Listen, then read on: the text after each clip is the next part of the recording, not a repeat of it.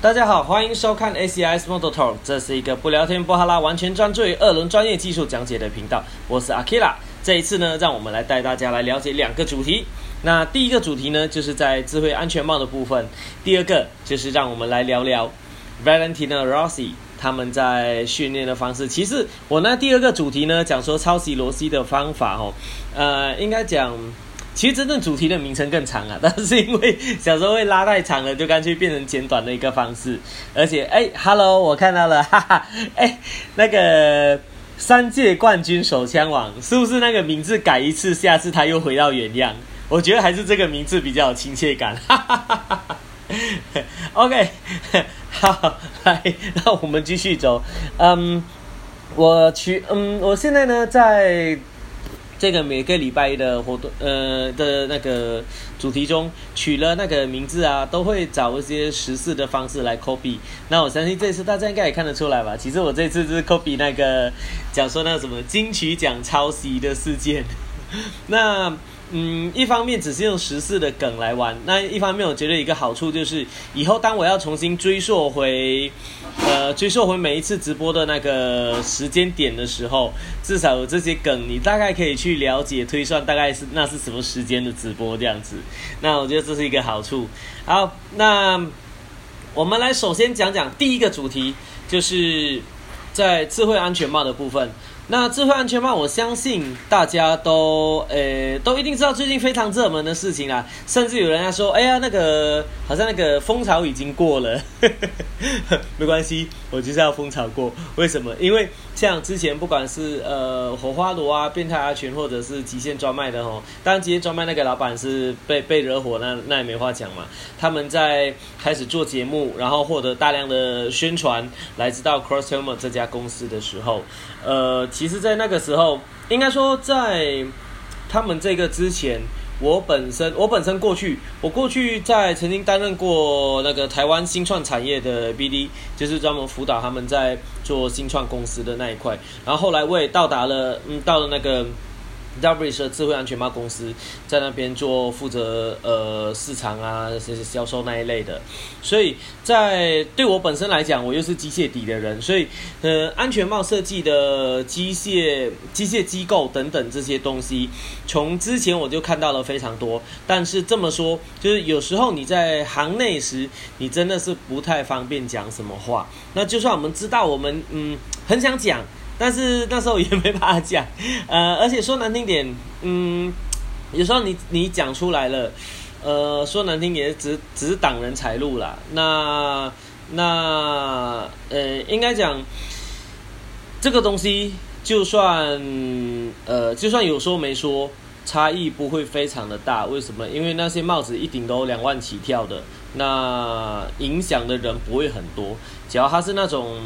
那种像什么几千块、几千块那一种，可能就就影响很大嘛，或者是或者是有安全性疑虑那一种，那种不得不得不说。但其实像社会安全帽的这一块，它并没有它并没有所谓安全性的疑虑，是还 OK 的。只是在整个帽子的设计以及在它们功能上，到目前为止仍然不够到位，就变成说跟所谓宣称的功能会有一定的差异。我看到 Clubhouse 上面有一位象上来了，Hello，象你好。那你假如说待会可以开麦克风的话，呃，欢迎你可以先按下右下角的举手上来，然后当我们开始待会一起分享聊天的时候，你就可以跟我们一起来聊聊哦。哦，那好，我继续回到这边，就是所以在这样子的情况下，过去智慧安全帽的整个设计啊，整个产业整个领域这种，我就一直选择沉默。就不讲话，毕竟我后来也没有再从事这一块的领域了，所以就也不去打扰这个市场，因为毕竟这个市场算是蛮新、蛮新，该怎么说？新鲜吗？嗯，好吧，新鲜吧。对，这蛮新鲜的市场，所以嗯，还是有很多可以、可以、可以厂商可以宣传的东西啦，我得这么讲。然后对很多人来讲，还是有所谓的憧憬。对于那个智慧系统、智慧安全帽这种东西，当然我我不得不讲啊，所有所有智慧安全帽的起源这一类，呃，当然受到 Mario 的钢铁人的影响是非常大，这个是无可否认的部分。他们他在里面把这整块的东西做得非常的完整，呃，包括它的系统等等那些，所以造成这种东西，就是从哎呀，钢铁人第一代哎第一集是什么时候演啊？哇，我都忘了，好像很多年前了，我我忘了什么时候演的。从那个时候开始，大家都会注意这些呃人生穿着的穿着的那个什么呃身上的东西类的那种 shirt wearing shirt 这一类的东西都会有。有非常期待的感觉，跟一些幻想啊，跟一些想象这样，所以也造就成那个所谓的智慧穿戴系统的兴起。不得不说，这一整类的整个串联过程，跟当初 Mario 的钢铁人的确是有非常大的关联所在的。所以在智慧安全帽这块一提出来的时候，当然大家就会觉得非常的新奇啊，非常的兴奋。但是说真的，从我当初嗯。我一开始看到的时候，应该讲我们自己本身的这个领域的人，我我们其实一看就知道这个东西可行，还这个东西不可行，就它是非常非常的明显的啦。所以，呃，就拖了。说真，这个这个要聊，拖了非常非常的久。就之前一直觉得说不太适合来开口。那我想说到今天。也算是过了蛮久了，对，很多东西已经改变了，该停的停，该走的走，该该继续的继续这样，所以我觉得这时候讲也没什么大碍，而且呃，在上一次也有人家跟我说，其实呃，就算你要谈 cross helmet。在先前的时候，那个热度非常的高，到了现在大家都已经冷下来啦。按按你你你在冷饭虫草有什么意义？其实说真的，一样秉持我们 ACR 的精神，我们要来跟大家呃，我们要来煽动任何人，或者要来谈情绪。所以在这种情况下，假设在最嗨点、最高点的那个时候来谈，我说真的，那个进来的人一定很多啊，因为大家都很嗨嘛，一听到哇，你要来聊这个来了。那重点是我们来看谁要被干了，这样，这个就不是我们的目的。我们我们进来不是要看谁被干，谁没有被干这样子的。因为说真的，这件事情都已经发生了，就是就那几件事情嘛。那最大的就是极限专卖的老板被骂的事情嘛。所以其实大家真的要有情绪来看这件事情的话。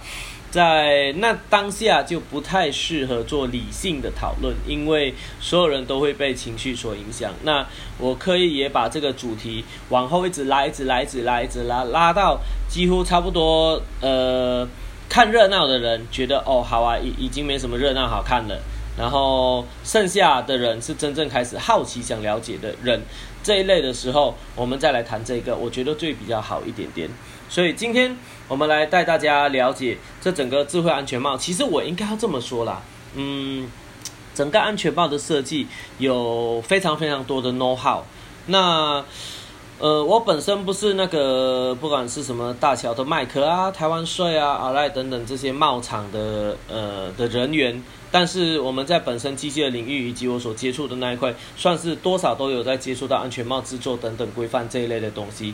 所以其实今天在第一个主题，智慧安全帽那一块，我们是来讨论智慧安全帽它到底在这个市场上可不可行。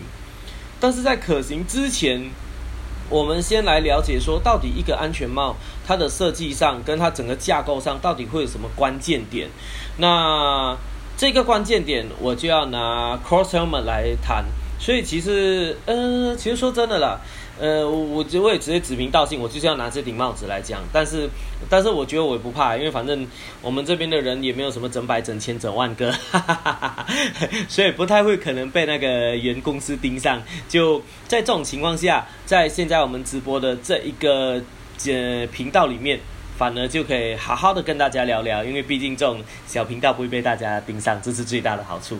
一旦一旦频道变太大的时候，很多话都不方便讲，所以有时候这种是各有利弊。对，之前那个火花路也跟火花路也跟我说啊，讲哎呀，可以可以站出来讲话啊。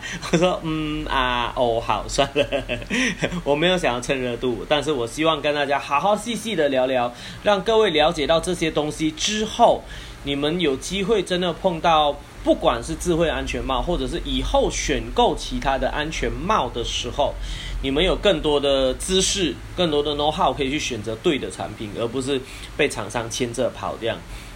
那在这里，我要用 Crosshelmet 来做例子呢，是因为当初 Crosshelmet，各位可以看到最近它风起在台湾啧啧的是大概应该是几个月前的事情。但其实 Crosshelmet 这顶帽子，它从出去销售整个市场。也至少都已经超过，呃，我记得应该已经超过两年以上了。从当初一开始，我一看到 Crossman 那一顶，在国外啦，因为我们那时候做新创的产业，会接触到很多这一类的东西嘛，新创的产品等等那一类。当初他在国外一上去，我看到那整顶帽子的时候，嗯，一开始我一看我就觉得哇，惨了，这个帽子不可行。就是虽然很多人会觉得说哇，so fancy，就是嗯那种 so future look，就是感觉很未来科技感那一类，但是对我们来说，其实我们真正看起来就哇不得了。哦，当然了，呃，这不是说什么什么那个掉那个保利龙事件哈，因为那个那个已经是后来的了，在之前我们我们连摸都没摸到，绝对不知道它会掉保利龙这一类，所以今天好掉了保利龙不谈，好，那个先放一边，我们从一顶帽子来前段来跟大家分析一顶帽子它到底关键点的制作在哪里，然后它的注意点在哪里，而 Crossman 犯了哪些错，所以才变成说。嗯，变成说这顶帽子是一个可能可看不中用的东西。那首先，这顶帽子先让各位讲一句。他的这个设计者就是，哎，我记得是叫阿拉塔还是什么的哈。那位日本的设计者，他先前有在呃雅马哈那边工作过，大概是我记得是在十五年左右。但他做的主要工作呢是在做设计的部分，而且他参与过的设计呢是包括像雅马哈的 MT 系列，也是他他他说啦，他说也是他设计的。当然这些都是我们看来的资料，就假设有不同的就有待考验这样子。我只是照所所讲到的地方讲。那他本身的想法呢，是觉得说，嗯，车子一直在进步，但是安全帽却没有任何改变，没有在任何进步。那他觉得想要做一个创世纪的东西，这个想法是很棒的。说真的，就是因为一样东西的什么进步没进步这种东西，我觉得，嗯，他有这种想法是很棒，就有一种创新的概念。但是这最重要的一个差异点来了，这就是我们每次常常讲的设计师。跟工程师常常吵架的关系。哈 哈 Designer 这个设计设计人员，他们通常都是以我我这么讲啊，设计这两个字，各位，假如我要说设计，你们觉得最核心的关键是什么？直接讲最简单的就是漂亮。那这就是设计的所有关键啊，好看、漂亮、完美，然后这是视觉效应。只要大家全世界都是瞎子，就不需要设计，因为看不到东西。那设计就是因为为了要让它有呃更漂亮的东西，所以不管是所谓的什么建筑设计师啊，那个什么车辆工程的设计师啊，然后那个像 Ferrari，Ferrari 的那个哎，Ferrari 那个设计师叫什么名字了？Andrea。我我忘了叫 Loca 什么的，但是那个 Ferrari 的设计师，他从以前的法拉利一直设计到现在，包括呃 Honda 的 NSX 那台车也是过他的手。所以各位可以看到，像设计师一个最大的功能就是我要把一个东西变得漂亮，这就是设计师的意义。那假如我这个东西没有要变得漂亮，那根本就不需要设计师了。这样子讲。所以，呃，像呃像那种什么，每次有那种什么菜市场买菜刀啊，什么这种东西，他们是不需要设计师，我就我就我就就就照这照着功能做就好了。那呃，照那种什么顶级的日本太刀啊等等那一类的这种东西，就需要有一些设计师等等，或者是任何不管车辆工程啊，你要你要漂亮，你总之一句话，要漂亮就要设计师啦，对。所以以阿拉塔啊阿拉塔他本身这个角色来讲，他是一位设计师。他负责就是把东西变得漂亮，但是变得漂亮以外，他并没有在嗯，我我是照我所看到的啦，因为有很多讯息也没讲嘛，是我看起来他是似乎没有在机械的这一块呃下功夫，就是机械这一块就是不止包括我们所谓讲的机械材料啊，那个机械的设计啊，或者机构的强度等等这一类的东西，因为这种东西的话会决定于你在设计的时候的可行性，因为。呃，设计很多时候，我们眼睛会觉得，各位你们想想看，假如我今天讲说啊，好啊，一个一个完完美的车子要怎么做最漂亮？其实讲真，就像那个诶，呃，Tron Legacy，就是那个诶。创光速战记嘛，有时候中文名我有点忘了。对，就是那个发光的摩托车那一种。各位觉得那种，哎，这是最完美的最设计啊！摩托车就是要没有轮框嘛，然后嗯，最好没避震嘛，最好整个浮起来的嘛，最好整个这种，就是这种感觉很科幻的东西，通常就是人们会觉得很漂亮的东西。但是科幻的东西往往是，呃，你想象归想象啊，但是在我们，因为我们活在一个物理的世界上，所有的东西都要遵循一个物理原则。你车子轮轮子一定要有轮框，那摇背一定要呃一一一定要有一根摇背支撑轮子等等这一类的东西。所以，像这一类的设计师在提出来的时候，呃，工程师就负责把这个可行的部分做出来。那当然不可行的部分就算了。假如说我要一台摩托车飘在空中啊。那可以啊，要螺旋桨，不要我不要螺旋桨，我只要可跟飞碟一样飘在空中。以现在的科技来讲是做不到的，类似这样。所以像 Tron Legacy 那呃，像 Tron Legacy 那呃创光速战机那摩托车，好，就真的就算真的有人把它做出来了，那各位也看到他在全世界有卖那台，就是呃看起来哇很漂亮，这没有轮框，然后这些的那台摩托车，各位这种设计的很漂亮的摩托车，它把它现实化出来之后，结果是什么呢？结果就是这台车没有性能，这就是现实面所在。包括呃，我自己在上一次讲到，好，你就像看电影那个阿基拉的那一台，呃，阿基拉的那一台车子，那日本也有人把它做出来，我记得好像美国也有人把它做出来，对，做的非常像，那个拟真整个状态都很像。但是结论是什么？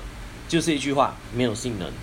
所以各位在设计与机械上，这种东西是要取得一个平衡的。那它才能够完成了一个完整的产品，所以过度设计的东西没有实践的方式，那就叫科幻。那你设计你没有经过设计，你直接做的东西讲难听就叫难看。所以设计跟制造之间，它必须取得一个平衡。那 Crosshammer 这顶帽子，它是生存在应该讲它的产诞生是诞生在一个设计的里面。然后，这个人他用设，他用完全设计的理念，认为说我要做一顶帽子啊，然后他就是要感觉很未来科技啊，要跟现在的很不一样啊，然后他要改进很多，因为现在的帽子根本都没发展啊，然后。他有提到几个重点，嗯，其实我应该在这一次的频道以前哦，请各位先去看 Crosshammer 的泽泽木子，它上面的影片有讲到非常多东西，但是呃没关系，我觉得待会在结束之后，各位也可以拨一点点时间，你们上去打那个 Crosshammer 去搜寻它的泽泽木子里面的那个影片，那个影片算是他们嗯蛮早期拍摄，就是很原始，他创造人讲述他整个理念的过程，那。这个时候好，这个时候虽然说我们要来讲分析技术，但是在技术的这一块，我得要说，呃，技术就是一翻两瞪眼，一加一就是二，过就过，不过就不过，对就对，错就错。所以接下来讲的东西呢，我说难听点，呃，在技术层面来说也会比较不好听一点，但是呃，我相信在这里的人大家都是很有理性，可以了解这些东西的，所以我就直说了哈。在当初设计这顶帽子的时候，啊啊，那个阿拉塔先生，他的主要一个想法就认为什么？他说他当初考上摩托车的时候，然后他去戴那个安全帽啊，就是呃，他他家人也是那种反对他骑摩托车的那一种。那跟我家以前的是类似，呃呃，也是类类似啦，不是一样。因为我家里以前是可以骑摩托车啦，因为我们马来西亚那种。你你要你要通勤，你是要摩托车方便嘛？一定一定可以啦。只是对于你要再进一步进入呃，应该讲赛车运动领域的话，他们都是蛮反对的。那那位阿塔先生，他们家里可能是连摩托车都反对。那甚至他的事情考到驾照了，才跟家里讲那一类。那他们家人后来是说，哎，好，我可以让你骑摩托车，但我就要带你去买护具。各位听一看，这个观念多重要。只要在台湾呢，每个家长都这样。好，你要骑摩托车，可以，我带你去买护具。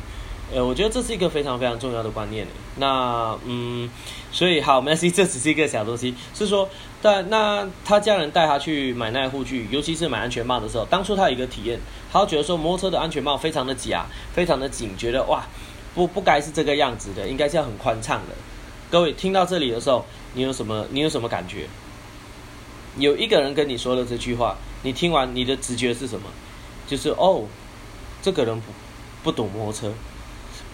或者是他根本没有练车，没有在玩车，没有在骑车，就是这一类的东西。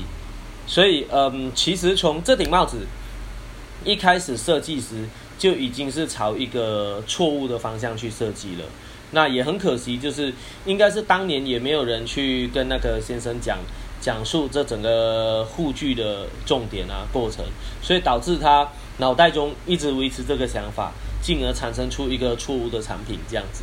所以各位在安全帽这一块，我我相信在这里应该大多数人都知道，但没关系，我就我就老生常谈嘛，再重说一次嘛。安全帽这种东西，它就是安全布品嘛。安全布品我们戴在头上，它的目的是什么？就是代替我们吸收掉冲击的嘛。那代替吸收掉冲击的东西，只要你要宽敞不夹紧的话，它就会造成二次撞击。我相信很多人都知道这件事情。就是额带没有扣紧，帽子太松，你在撞第一次之后，那个帽子会松开来，然后再撞击第二次到你头上，那就那就会直接撞撞上去了。哦，这时候我先把一个人拉上来，耶！我看到 Sally 又上来了，哈哈哈哈哈！先把他邀上来。好，那所以在松的帽子松的这一块，它就会造成它就会造成危险的二次撞击。所以为什么我呃安全帽这种东西一定要戴紧？就是这个原因。同样啦，工地帽也是要戴紧的。那我直接举一个例子，呃，有玩过攀岩的就知道，我们一般穿的鞋子是可能就是刚好合身嘛，或者是说有些潮流鞋是比较松一点点的，没关系。但是各位有去运动的人，你们就知道，运动鞋一定要干嘛？一定要合脚，不可能说，哎，我在大一号啊，鞋太紧了，大一号舒服一点。没有，当然太紧另当别论了。但是有玩攀岩的同学，哎，有玩攀岩的朋友。你们就知道攀岩鞋，它几乎是把你的脚趾整个缩到非常的紧。为什么？就是因为它必须要让你整只脚的脚趾都成为一个支点，然后是用你整只脚的力就可以去抓住这个点，而不是还要用每根脚趾去用力去抓这个东西，抓一抓你的脚趾就没力了。所以，在像以这种东西来讲，不可能会有人说：“哎，我想玩攀岩运动，然后我又觉得，哎呀，攀岩鞋太紧了，我要做一个很松的攀岩鞋。”这样。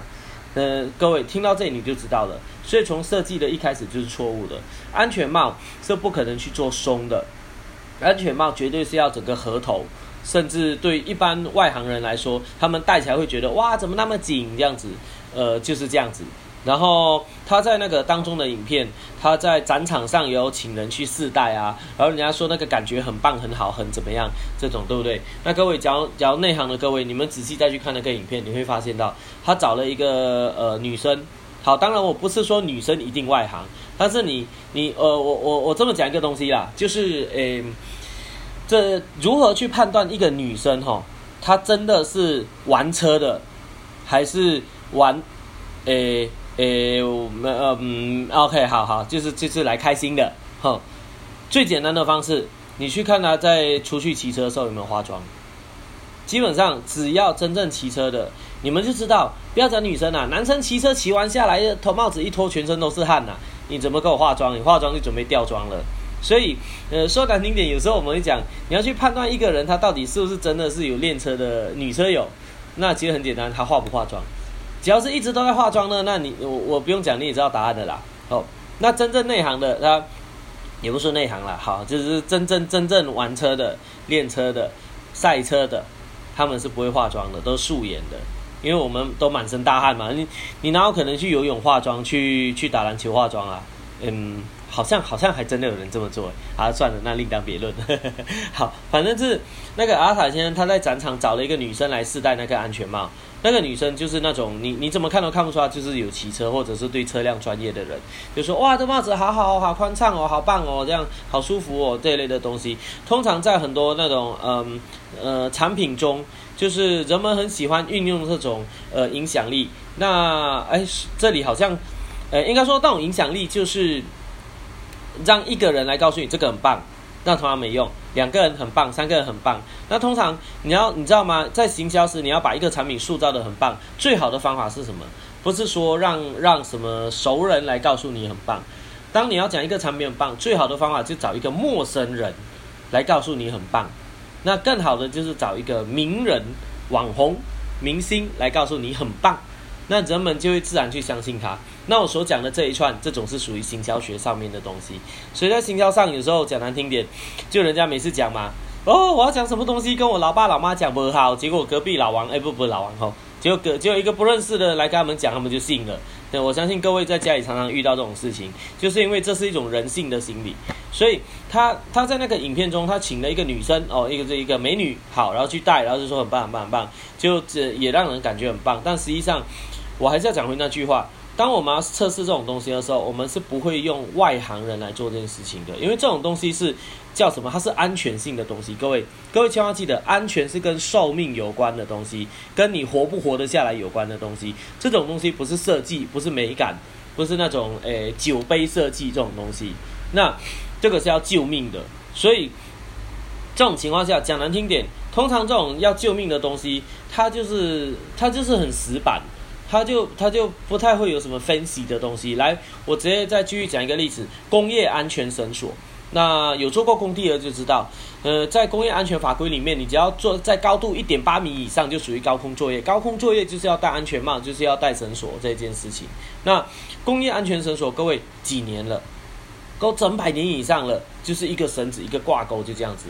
那你可以去说，哎呀，工业安全绳索都不进步诶，我我要做分析一点点，我上面要放收音机，我上面要放什么镭射，要放什么音乐播放器、蓝牙。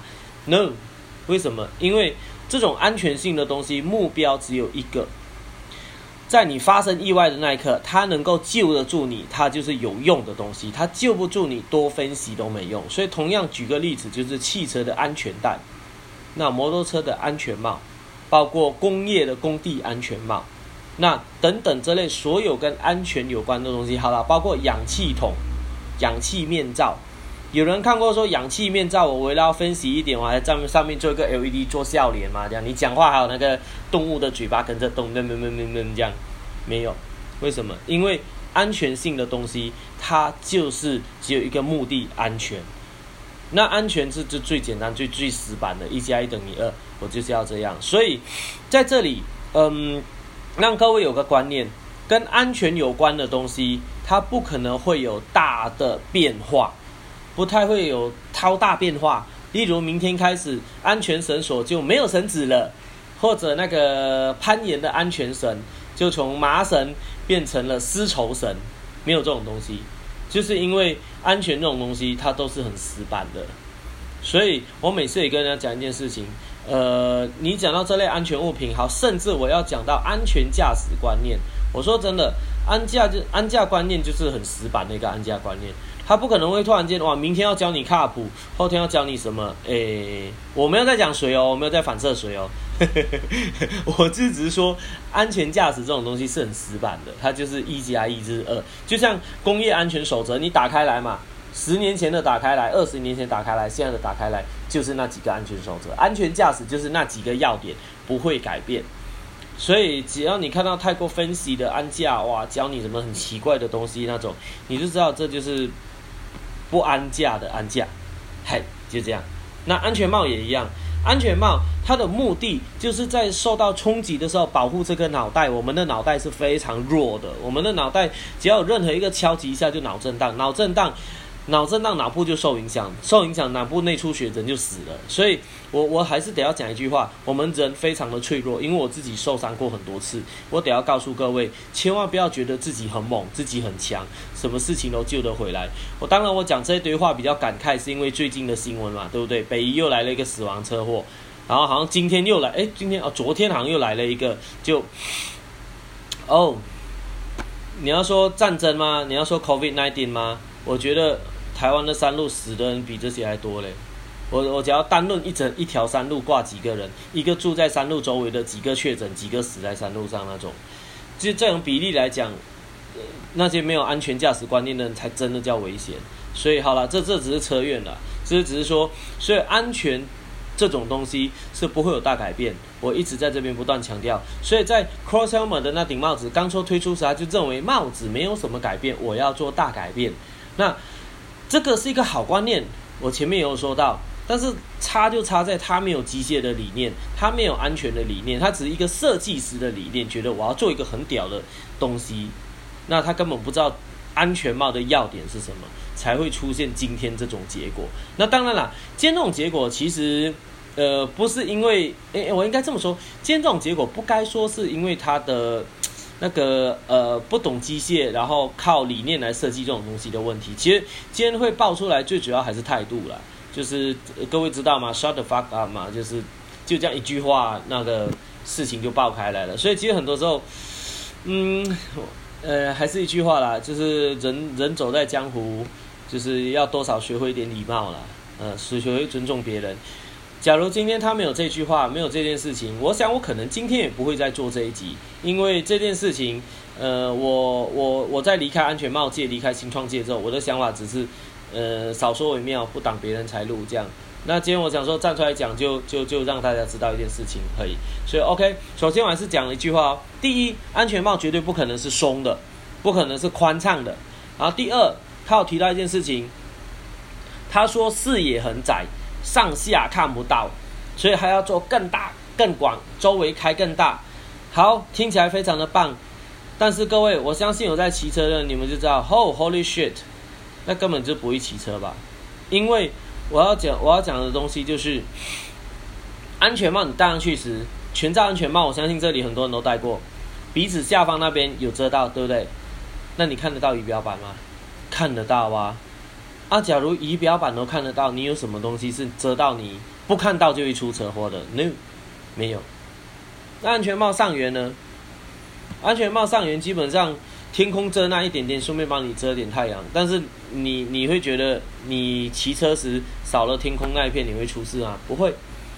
那你说左右左右视角被限制了？Hey，come on，各位，现在的安全帽的视角做到几乎跟人眼的视角一样。所以你要说，哎，我因为被安全帽挡到，我看不到东西。我只想，我只想说，拜托，你以为你是英国皇家骑士的马哦，在那边戴两个那个黑黑的那个 那个黑片遮眼睛用的，这安全帽的视野的问题。呃，很多人会这么讲。那当然，说这话的人，你真正回来看，都是没有戴过安全帽的人，或者是应该讲没有戴过全罩安全帽，或者是。绝对没有学过任何安全驾驶技术观念的人，才会讲出这种话。真正知道的，你就知道现在的安全帽的视野已经大到不可能会影响到我们的启程了。假如会影响到，我还是一句话来讲啊，你当全世界那些 Model GP 的车手全是白痴笨蛋吗？你当那个 AGV，然后当那个所谓阿赖在安全帽设计厂是白痴吗？那我得要讲一句话啦。这些厂商里面的设计工程师、机械工程师啊，拜托，批评的人没有一个，我我敢讲一句话，批评的人，你连应征去这些公司都应征不上啊！不要把这些科学家跟这些机械工程师们当成是白痴，拜托，人家的薪水绝对比你高，人家的脑袋绝对比较厉害，不然不会被这些公司录用，不会做出这种产品，还被全世界顶尖的赛事录用。所以，我还是得要讲一句话，以，呃，我相信在这里很多人常常会受到一些外行人，甚至阿公阿妈在挑战，讲，哎呀，你戴安全帽，全罩安全帽很危险啊！包括之前台湾一个好像好像什么什么什么安全驾驶什么那个那个人啊，在提倡说戴安全帽很危险，不要转头呢，我我忘了是什么，但那不重要，反正就是你们一定会受到外行人的挑战。但是我之前受到外行人的挑战时，我今天教你们的招数，就直接跟人家讲，这些工程师。他的薪水比你低吧？他的能力比你低吗？他读的书比你少吗？这些设计角都是笨蛋。全世界顶尖的运动员会用吗？你把这些运动员当笨蛋吗？所以这种情况下，呃，可以让你去直接回应那些麻瓜，让他们至少闭嘴，呃，不要再继续找麻烦。所以，呃，各位这。有，嗯，讲到这种全罩安全帽没办法，因为我们周围都有很多那些麻瓜，所以常会有这种事情。所以视野的部分，该讲到第二点，视野的部分绝对没有影响，绝对是 OK 的。那至于阿拉塔先生提出松紧度，又提出视野两件事，各位你们想象已经知道了吧？他虽然是在雅马哈工作十五年，他虽然设计 MT 零，呃，这样是零九吧，设计 MT 零九，但是跟会不会骑车是两件事。在银行里的扫地工，他也不会懂懂投资理财啊啊啊！好了，他不是扫地工啦，我我只是说隔行如隔山啦。哦，设计跟制呃设计者跟制造者是两件事情，所以一开始很可惜的是 c o s t e r 以这种方式来设计，他就走走了一个错误的方向。当然，假如他当初他要提这件事情的话，我真的是这么觉得哦。假如他当初 他有一个视野很好很大的帽子，其实。他当初去买 ADV 的帽子就解决了。各位，你知道 ADV 的帽子就是前面那个局部分很宽敞，然后那个镜片也很长这样子。这件事，这这他直接去买那个就解决了，但是只是解决不了他那个夹头的问题啦。嘿，那夹头是无解了。然后那还说那个帽子是很热啊，不透风啊。哎，我真的怀疑一件事情，哎，是不是当初那个阿塔的家长吼，他们也是呃外行人，然后呢，就可能不是带他不是去看帅啊来，是带他去看那种那种什么大大润发安全帽那种地方。哦我在怀疑他家长当初一定是带他去这种地方，不然怎么可能感觉就是他会讲的那些话是。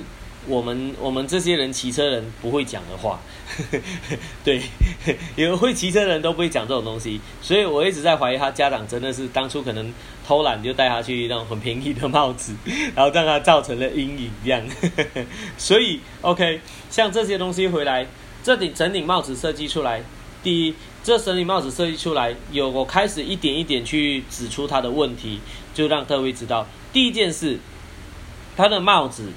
前面往下，后面也往下。各位，你们看到一般像啊，不管是哪个所谓 R I A G V 这一类的啦，他们的帽子的通常我们下巴那一块到后脑是平的，虽然前面会有一点点下来，但不会下那么多。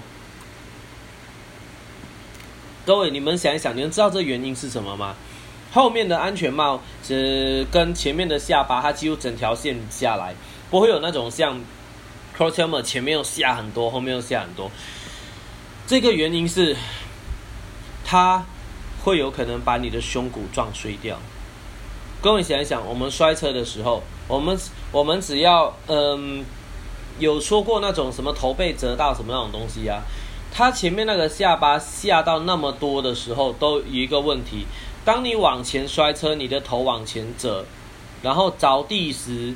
着地时，你人往前摔，各位，安全帽下巴的地方直接顶到哪里？顶到你的锁骨，所以这个时候只要撞到东西哦，它整个传递，它整个撞击力量会直接传到你的锁骨，让你的整个锁骨断掉。所以前面是绝对不可以往下的，在安全帽设计上这是不可以的。那你也看到全世界没有一顶帽子这么设计，包括我刚才讲的那种呃 ADV 的帽子，它虽然前面感觉比较长。但它长之后，它也没有往下推啊，然后做往下，所以当你在摔的时候呢，这顶帽子不会让你整个下巴去敲敲裂你的胸骨，所以这是第一个设计点，是最致命的一件事情。我当初看到这顶安全帽的时候，我第一件事就想说，怎么会这样做？这根本就是拍电影用的道具帽，而不是真实安全帽，因为它没有安全作用。那第二件事。非常明，我我讲的几点后明显，我相信各位可能看的时候，呃，也会看得到，或者甚至搞不好人家会觉得说这是吸引点，但是我得要说，这些都是致命致命错误设计点。好，第二件事，它的镜片，各位你可以看到它镜片整个曲面的，很像那个上太空的那种太空人，对不对？然后，然后就觉得这，我相信很多人是因为这一个镜片让他觉得有科技感，因为因为。呃，毕竟科技很多，呃，很多那种科技的，不管是呃电影还是什么，因为他们要模仿当初太空人的样子嘛，太空人的那个头戴啊，那个镜片就整个取上去上面的啊。那这一块东西是一个最致命的设计，而且是绝对错误的设计。我敢讲一句话，他们做这个，他们做这个镜片的设计哦，他们去送 CNS，绝对一百趴验不过。我敢保证一百趴验不过，为什么？各位，你们知道台湾 CNS 对安全帽透光度跟变形度的要求水准是什么吗？答案：眼镜。他们把我们戴的那种眼镜的要求要求到安全帽上面，所以各位你们听懂了哈？我我说直接一点哦，台湾的很多不管是包括 M Two 啊。甚至搞不好，搞不好，我是讲有些进口帽，他们的镜片都不送验，因为送不过啊。安全帽这种镜片那么大片，你要我要求它跟眼镜的曲度一样，天哪，那种这种东西根本是你知道，只是做不出来嘛。像太空人头上那一顶啊，那哇那么大的镜片，感觉好漂亮哦，又没有变形。看，你知道那那一个镜片多少钱吗？我不用在这边讲，你们自己上去查。那整个镜片搞的就买你整台车了，所以这种东西就是这样子嘛。我们讲一个东西，就是你要什么品质，价钱就是往上爬升嘛。所以你要顾及那个安全帽安全的时候，第一，它绝对不会做这么大的曲面，因为这么大的曲面，你的变形一定会有产生，一定会有变形，而且变形量是绝对比平面多。所以我这么讲，就像那个眼镜界很出名的 Oakley 的那个眼镜，它不是有一个那个横曲度的那一款呢？那个非常的漂亮，运动的时候戴起来都很帅气。那我曾经想过哦，拿那种 Oakley 的镜框去做眼镜，结果那个眼镜呢，他讲没有办法，那个打不出来，磨不出来啊。而是你可以啊，太贵，所以你们就可以想象到了，光一个平面的磨就这么困难了，你还要个这除了那个左右曲面，还要上下曲面，整颗球这样磨，那东西根本就是根本就是磨磨了磨了不会完整的啦，我这么讲，所以我我直接跟各位讲第一件事，台湾在安全帽的镜片检验这一块，所以其实讲难听，这一块的检验有点，呃，我得要说这这不太符合。真正该用的东西，就是有很多时候，呃，台湾的法规是感觉做的很很棒、很屌、很厉害、很严谨，但是你会发现到 A 跟 B 跟 C 兜起来是兜不起来的。就是我觉得这个好完美啊，但是偏偏用在这种地方就不可能做到那样，这这你根本没有那种钱做这样。所以其实有些安全帽送验的时候怎么办？我说真的，把镜片拿掉，我我不送镜片，我就送这顶安全帽，但是我没有镜片。所以有时候，呃，各位你们看那个安全帽测试，你看它没有放镜片，呃，好，有听过今天的节目的，你就知道发生什么事情了吧？他们就是没有送镜片，我只送帽子而已。所以这就是第一个第一个美卡在这边，第一个小细节，要偷偷在这里教大家的。那还有第二件事情，安全帽的镜片绝对不会取出来比你的帽子更突出。以一个圆来讲。你看，整顶安全帽是圆的，但是到我们前面是脸部前面镜片那一块，是不是整个就平的下来，就没有任何的曲面了？各位，你们知道为什么吗？因为当你摔出去的那个时候，我们所有的头部的撞击是要靠安全帽上面的材质帮你吸收冲击，那镜片是拿来保护你的眼睛。跟跟啊，当然这这是保护脸啊，不要骑到时速三百那风啊在上面这样。但是镜片不是让你那玩耐冲击的，镜片只是一个保护，但它不是冲击材，呃，应该讲它没有安全帽的冲击材料这么强。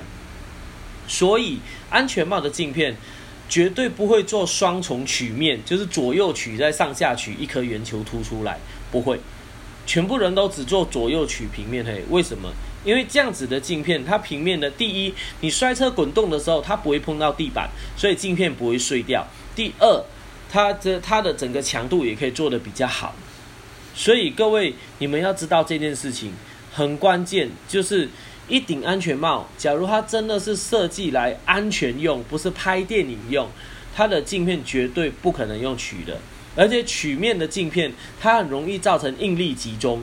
偏偏我们在摔车时撞击的点都是单点撞击，你往地上脸，我曾经摔车摔是整个脸朝地上猛撞下去哦，就真的是正面这样嘣下去两次，一次是在大概啊二二零零四年，哎不是零三年吧，零三年那时候在那个呃新丰那个三阳安驾在比赛的时候，那一次我下坡呃这一个 S 弯左右操控不好。然后整个嗨赛人飞起来，脸部第一个着地往正面撞下去。然后第二次的时候是在之前练车的时候，有一次也是在做那个呃超越极限的那种操控的时候，一个一个滑动嗨赛，然后我也是脸部整个重创着地。那脸部着地的那一刻呢，那个安全帽的镜片镜片飞掉，就是你撞完，当然不是立刻先飞，是你撞完地面你起来那一刻那个镜片飞掉。对，所以各位你们可以想象，假如我今天做成曲面镜片会发生什么事情？你脸部正面着地，第一件事，镜片绝对破掉，破完那些镜片的碎片就飞往你的眼睛，这是肯定一百趴的。所以各位要记得一件事情，在呃材料的设计上，球面材料它可以取得最大的面积，但是球面材料在脆性的材料上，它的受应力的那个应力集中会有很严重的问题。所以这种有时候我们的设计关键也在这里。所以为什么不是每个东西全部设计成球的？因为有时候我们要考虑它在冲受到冲击的时候，会不会单点过大的冲击而导致破坏。所以这个算是机械设计的一个细节，在这里教给大家知道这件事情。所以你们知道为什么安全帽的设计只能是平的吧？就是这个原因。而且安全帽的材料很重要哦。那个以前我们就曾经玩过了。以前呢，我们拿那个那种环球牌那个什么呃大润发那种 EVO 那种帽子，一顶三百块那种嘛。那个全罩帽，我们拿那个镜片哦，就是放在地上哦，你用脚一踩，啪，它就整个破掉了。然后，然后呢，我们就有朋友那个所有的安全帽换那个换那个镜片嘛，我们就开始也来玩破坏测试啊。你知道我们玩什么程度？我们用脚去踩哦，那整个镜片从原本那种一百八十度这样子 U 字形嘛，给我们踩到平之后，脚一放掉它就回来了，完全没有任何破裂。然后甚至我们那时候就是很夸张，玩到什么程度？我们玩到去破坏它，我们试试看，拿那个桌子，那种木桌子桌脚啊，拿起来放在地上，给它直接猛敲下去，所有的镜片从头到尾没破。各位，所以你们知道为什么那一顶镜片，所有的镜片一片就要三千多块了吗？就是这个原因，他们的整个材料上的强度跟设计都是经过，都是都是经过安全测试的。确保它的镜片不会因为你一撞击撞到东西就破掉。它虽然没有安全帽那么猛，但是他们的安那些这些安全帽的镜片也也足以抵挡非常大的冲击力了。所以你想想看，光是这样曲面的就三千多块。假如你要做成像 Cross Helmet 双曲面这种，一片要多少？我这么说了，一片没有六千块。假如以同样安全度来讲哦，一片没有六千块起跳是绝对做不出来的。那那个有可能是降价钱吗？不可能。所以在安全帽镜片，我一看到这个，我就知道这顶帽子不可行，就是这个原因。然后在第三点的时候，这顶帽子，各位你们看到它下面那个呃，应我应该先说，我应该先说玻镜片的那一片东西。各位每次打开镜片，一个小小个的塑胶让你打开，对不对？他们不是投诉说 Crosshelmet 的没有那一片，那一片在后面嘛，你要手去后面推才能打开，对不对？那个东西呢？呃，我相信大家可能都不晓得，都以为说，哎呀，是是很不方便的设计很不好。其实我告诉各位，讲穿了，那一片不是让你打开的，那一片是干嘛的？我等一下继续讲你就知道了。一般安全帽的镜片，我们都是在帽子的外面。那我们帽子不会做成像那种推动滑门那种凹槽啊，里面一片，外面一片，让帽镜片卡中间。你们看外面，我们帽子盖下来绝对都是在那个镜片在帽子外面的。那 Crosshelmet 那一顶，它下巴的地方，为了要做成科技感，它做成像那种门的那种推动滑门的凹槽，就是里面一片，外面有一片镜片盖下去是在中间的，这个是一个最致命的设计。这种设计是在摩托车里面绝对不能有的，到现在为止别人都不会有。你看全世界这些大厂啊。甚至好了，你要讲什么什么什么 KYT、AJC 这些厂，也是到最近期都很努力的。他们的帽子绝对都不会有那种双重，外面一层，里面一层，然后把镜片盖在中间那种东西，没有。你知道为什么吗？因为那种东西，你一旦遇到下雨，你就死定了。你的雨水全部会累积在前面那一块，然后前面那一块的时候，要么它就渗透过镜片渗进去里面喷到你脸上。第二件事。要么它就形成像汽车的那个水沟，各位知道每次我们车顶那种停车的时候，不是感觉有一撮水从天花板上面往前冲，就是那样那个汽车的水沟，导水用的。所以当我们在骑车时，你做成那个内外夹的那个镜片的那种下巴设，呃，内外夹镜片的那种设计呢，一下雨它里面就是一堆水，一堆水，你骑车会怎么样？会往两边跑，两边跑之后。到耳朵旁边的时候，各位你们还记得吧？Cross helmet 它的两边不是像所有那种直接的一个外卡，一个一个一个内卡榫，它是一个大耳朵盖在那边，而且甚至它的大耳朵还号称里面有控制电路，可以调用手触控按任何东西。那假如下雨天你碰到水，水直接往水直接流到边边后，是全部往耳朵里面灌的，那会灌到耳朵里面全部是水。所以各位，你们知道他们讲手播镜片那一块是干嘛了吧？那一块是排水用的。哈哈哈哈哈哈是你下雨时那个水到那边，它把它往外排掉，不要让它的水冲进那个耳朵里面，里面的电子元件才不会坏掉。所以各位在这里告诉你们了，Crossover 这顶帽子没有设计到你手拨的那一块，单纯是导水用的。所以在这里让你们听了就知道了吧？这这些东西根本就是嗯设计上的一个瑕疵缺陷，然后我用最简单土炮的方式把它解决掉，就把水排掉。那但是它那顶帽子绝对没有受过大雨连续大雨测试，因为我敢保证，它连续大雨测试它的电子元件绝对挂掉，嘿，那是肯定的。而且而且很多人会投诉，它那顶帽子前面都没有排风口，对不对？那上面顶部也没有排风口，后面顶部那个没有用的排风口，为什么会这样子？我告诉各位答案很简单，因为它的电路设计从这里，它的电路设计在额头的地方。然后我相信它的电池也是摆在后面，因为在智慧安全帽的部分，你呃一顶啊啊不要先不要管智慧安全帽，先管一顶安全帽的撞击测试认证。安全帽的撞击测试认证它有很多点，是分别几个点在那边让你选择去撞击的，包括像 Dart 啊、Snail 啊等等这一类 CNS，他们都几个撞击点，其中的撞击点就是什么呢？就是后脑勺的位置，然后头顶的位置，然后 左右侧的位置。然后还有一个就是额头的位置，额头正中央。那下巴的部分没有，我记得下巴部分 CNS 没有。所以讲到这里，各位有没有开始懂一点点细节了？智慧因智慧安全帽的锂电池，虽然他们用固态锂电池，不会有爆溢呃漏溢啊爆炸的事情，但他们的电池绝对不可能坐在冲击点。因为这样冲几次，电池也会给你挂掉，所以通常是安全帽电池只能放在后脑勺正中央靠左右的位置，来避开那些冲击点。然后第二件事，因为 CNS 它有其中一个冲击就是在额头上方正中上方撞下去，所以在这里也让大家知道为什么早期 Zavish 它的安全帽本来镜片是坐在头顶。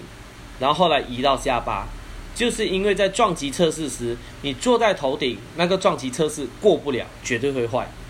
所以那个 Crossman 他把他那边做那个他的那个呃显示器跟电路，他是直接坐在额头正中央。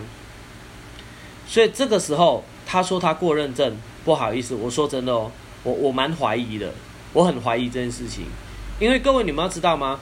那个。美国的呃那个呃哎那什么道德道德，他有另外一串称呼我，另外一串我忘了是什么了。美国道德它是采用自主性测试，你自己去自己加测试嘛，你测试过了你就贴嘛，啊贴了你就不要让我抽检到，只要抽检到我测了不过，你就要给我拿掉嘛。所以其实讲难听，你知道这种这种是什么意思吗？这种就有点像是我我我允许你用我允许你用台大的毕业证书去求职，但你就不要让我抓到，就这样子而已。所以讲真，Crosshomer 说，哎，他过到的过那些，嗯，GIS 我仅供参考，因为光额头这个撞撞击测试不可能过得了。所以当我也可以肯定一件事情，当初他送验的帽子上面没有装显示镜片，因为他那个显示镜片，我在三创时我去看过，他那整个零件跟测试绝对不可能过得了测试。它的那个塑胶件啊，跟它的电子零件，在正面额头撞击的时候，绝对会挂掉。因为呢，那种材料够不够得了，其实我们大概看一看，我们就知道略知一二了啦。所以他那顶帽子，他虽然说，哎，还没过 CNS，我要送 CNS，这里我敢跟各位打赌啊，他绝对不敢送啊，因为他送了绝对过不了。这也是为什么他们在募资的时候。一定都是让你从国外运送过来，而不是在台湾这边直接过去。那当然了，台湾有台湾有那个销售公司嘛，而且呃，其实后来人家有跟我说，台湾负责销售公司的那几位人都蛮好的。那但没法，人人好不好是一回事啦。就是我们没有跟他们，我没有跟他们有任何正面的冲突那些。我只是今天把事情实事求是，直接讲答案出来，而且不是在讲情绪，不是在谩骂，我是直接跟各位分析一顶帽子上面设计的问题在哪里。因为我真的非常不希望，我今天已经不是安全帽厂嘞，所以对安全帽厂来讲，我叫做外行人嘞。别让我这种半外行的人都可以把一个产品直接直接讲穿这么多事情。我觉得这样子这个产品就不不该面试，况且它还是跟安全有关的东西。所以，我在这边跟各位分花今天突然间心血来潮跟各位分析这这个安全帽这个事情，我只希望让在有听到这个。有听到今天这个节目的各位，你们可以多学到这种东西，以后看到多知道一点。因为我说真的，脑袋是你的，车子摔出去撞的时候，活不活得下来是你耶，不是别人呢，不是卖你安全帽的，不是站在这边讲话的我哎。所以各位一定要保好好保护好自己，所以好好保护好自己的其中一个方法就是学会真正的安全帽应该要什么规范，而不会让自己买错这些东西。所以在它的镜片到顶部不开口。就是因为这个原因，它的电子零件没有处理好，没有处理好防水。他们他们虽然说号称 IP，但是我看一看，我觉得那个 IP，嗯，我觉得仅供参考。为什么？因为各位你们仔细去看那个 IP 防水防水防尘认证，它有几个条件：IP 一呃 IP 叉呃 IP 前面的那个字是防尘，后面是防水。所以通常有做防尘防水，它一一到七一到五，它就会有着差异，例如什么 IP 二五啊、IP 三三六啊、IP 四七等等那一类。那假如我没有做防尘，我只做防水，那前面就会有一个叉叉来表示这个我没做。所以你们就会看到所谓的 IPX 四、IPX 七，就是它只做防水不做防尘，这样子，这就是这样子的一个测试。所以，但是 IP 的这一块又有一个问题来了。我记得 IP 在呃，我记得七是整个在水里，好像半分钟，然后好像六以上五应该讲六以下啦，五好像五四三二一以下，呃，它几乎都是这样冲水，然后它的冲水是从上面冲，然后跟左右倾斜十五度冲，三十度冲，然后冲半个小时那一类。所以各位在这种情况下，听到这有没有发现什么事情了？其次，我一顶安全帽只要防水。我的那个设备放在里面，那我任我任你雨水在上面跟我上下左右冲，其实我根本都不怕。你你只要把我不把泡进水里面都没差。所以通常 IP 做前面几个是没有很困难的，尤其在安全帽这种东西，它本来就防水上面。所以各位要知道这种东西喽，就是一个东西讲 IP 那是一回事，就是你要知道它躲在里面时，它没有办法把这些做出来。所以这一块的点就是在那里，然后。这一顶帽子，它在前面后面开洞啊，那就算了，根本没开什么洞，没什么用嘛。然后它的，呃，它的那个那个下巴，各位，下巴，这它是用锁上去的。有有些人可能会觉得说，哎，没差，只要安全性能够做到就好啊。对，只要只要安全性可以做到就好啊，那没差。各位，我直接举一个例子，我本身是机械的人。我机械这一块，我之前也对，应该讲我之前只读过的东西哦，就可以处理这个问题了。我直接跟各位举一个例子，我不要讲计算式，我讲一个例子。各位想象一下，今天你骑车哦，就像呃，易左其实啊，哦，Sally 假设做那个呃那个那个呃，我我养的小阿鲁，哎，不用，他换 R 十五了。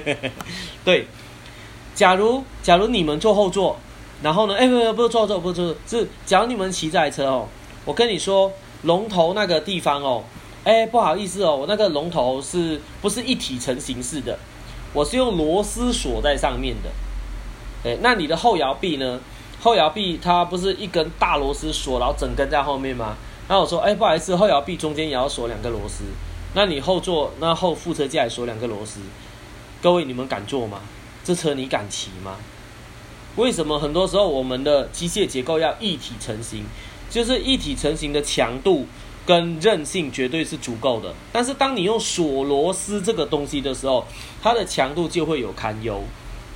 所以我这么讲，就算是所谓的那个什么风力发电车，他们锁螺丝，你看，它就算一桶接一桶去锁中间的螺丝哦，他们螺丝是锁几个？锁超过二十颗以上诶，环一圈去锁诶，所以就知道这种东西人家多怕。那你跟我说安全帽下面你用一颗螺丝锁一边，嗯，喵喵喵。你跟我说锁两个，我搞不好还会考虑一下。而且锁两个以外，你还要做一个交叉结构扣住它，不然在直接撞击的那一刻，那个力量下来，我告诉你，下巴绝对喷掉。我敢保证下巴绝对喷掉。我不管它螺丝锁到怎么样。那所以这里我也会断定一件事情哦，这顶帽子原本是以四份三帽为基础去加下巴做设计的。这个是这个是以我的经验来讲，当然了，假有假如真的是有照真实答案的，可能说，哎，没有，根本不是这样，是怎样？那那那没关系，跟我补充一下也可以。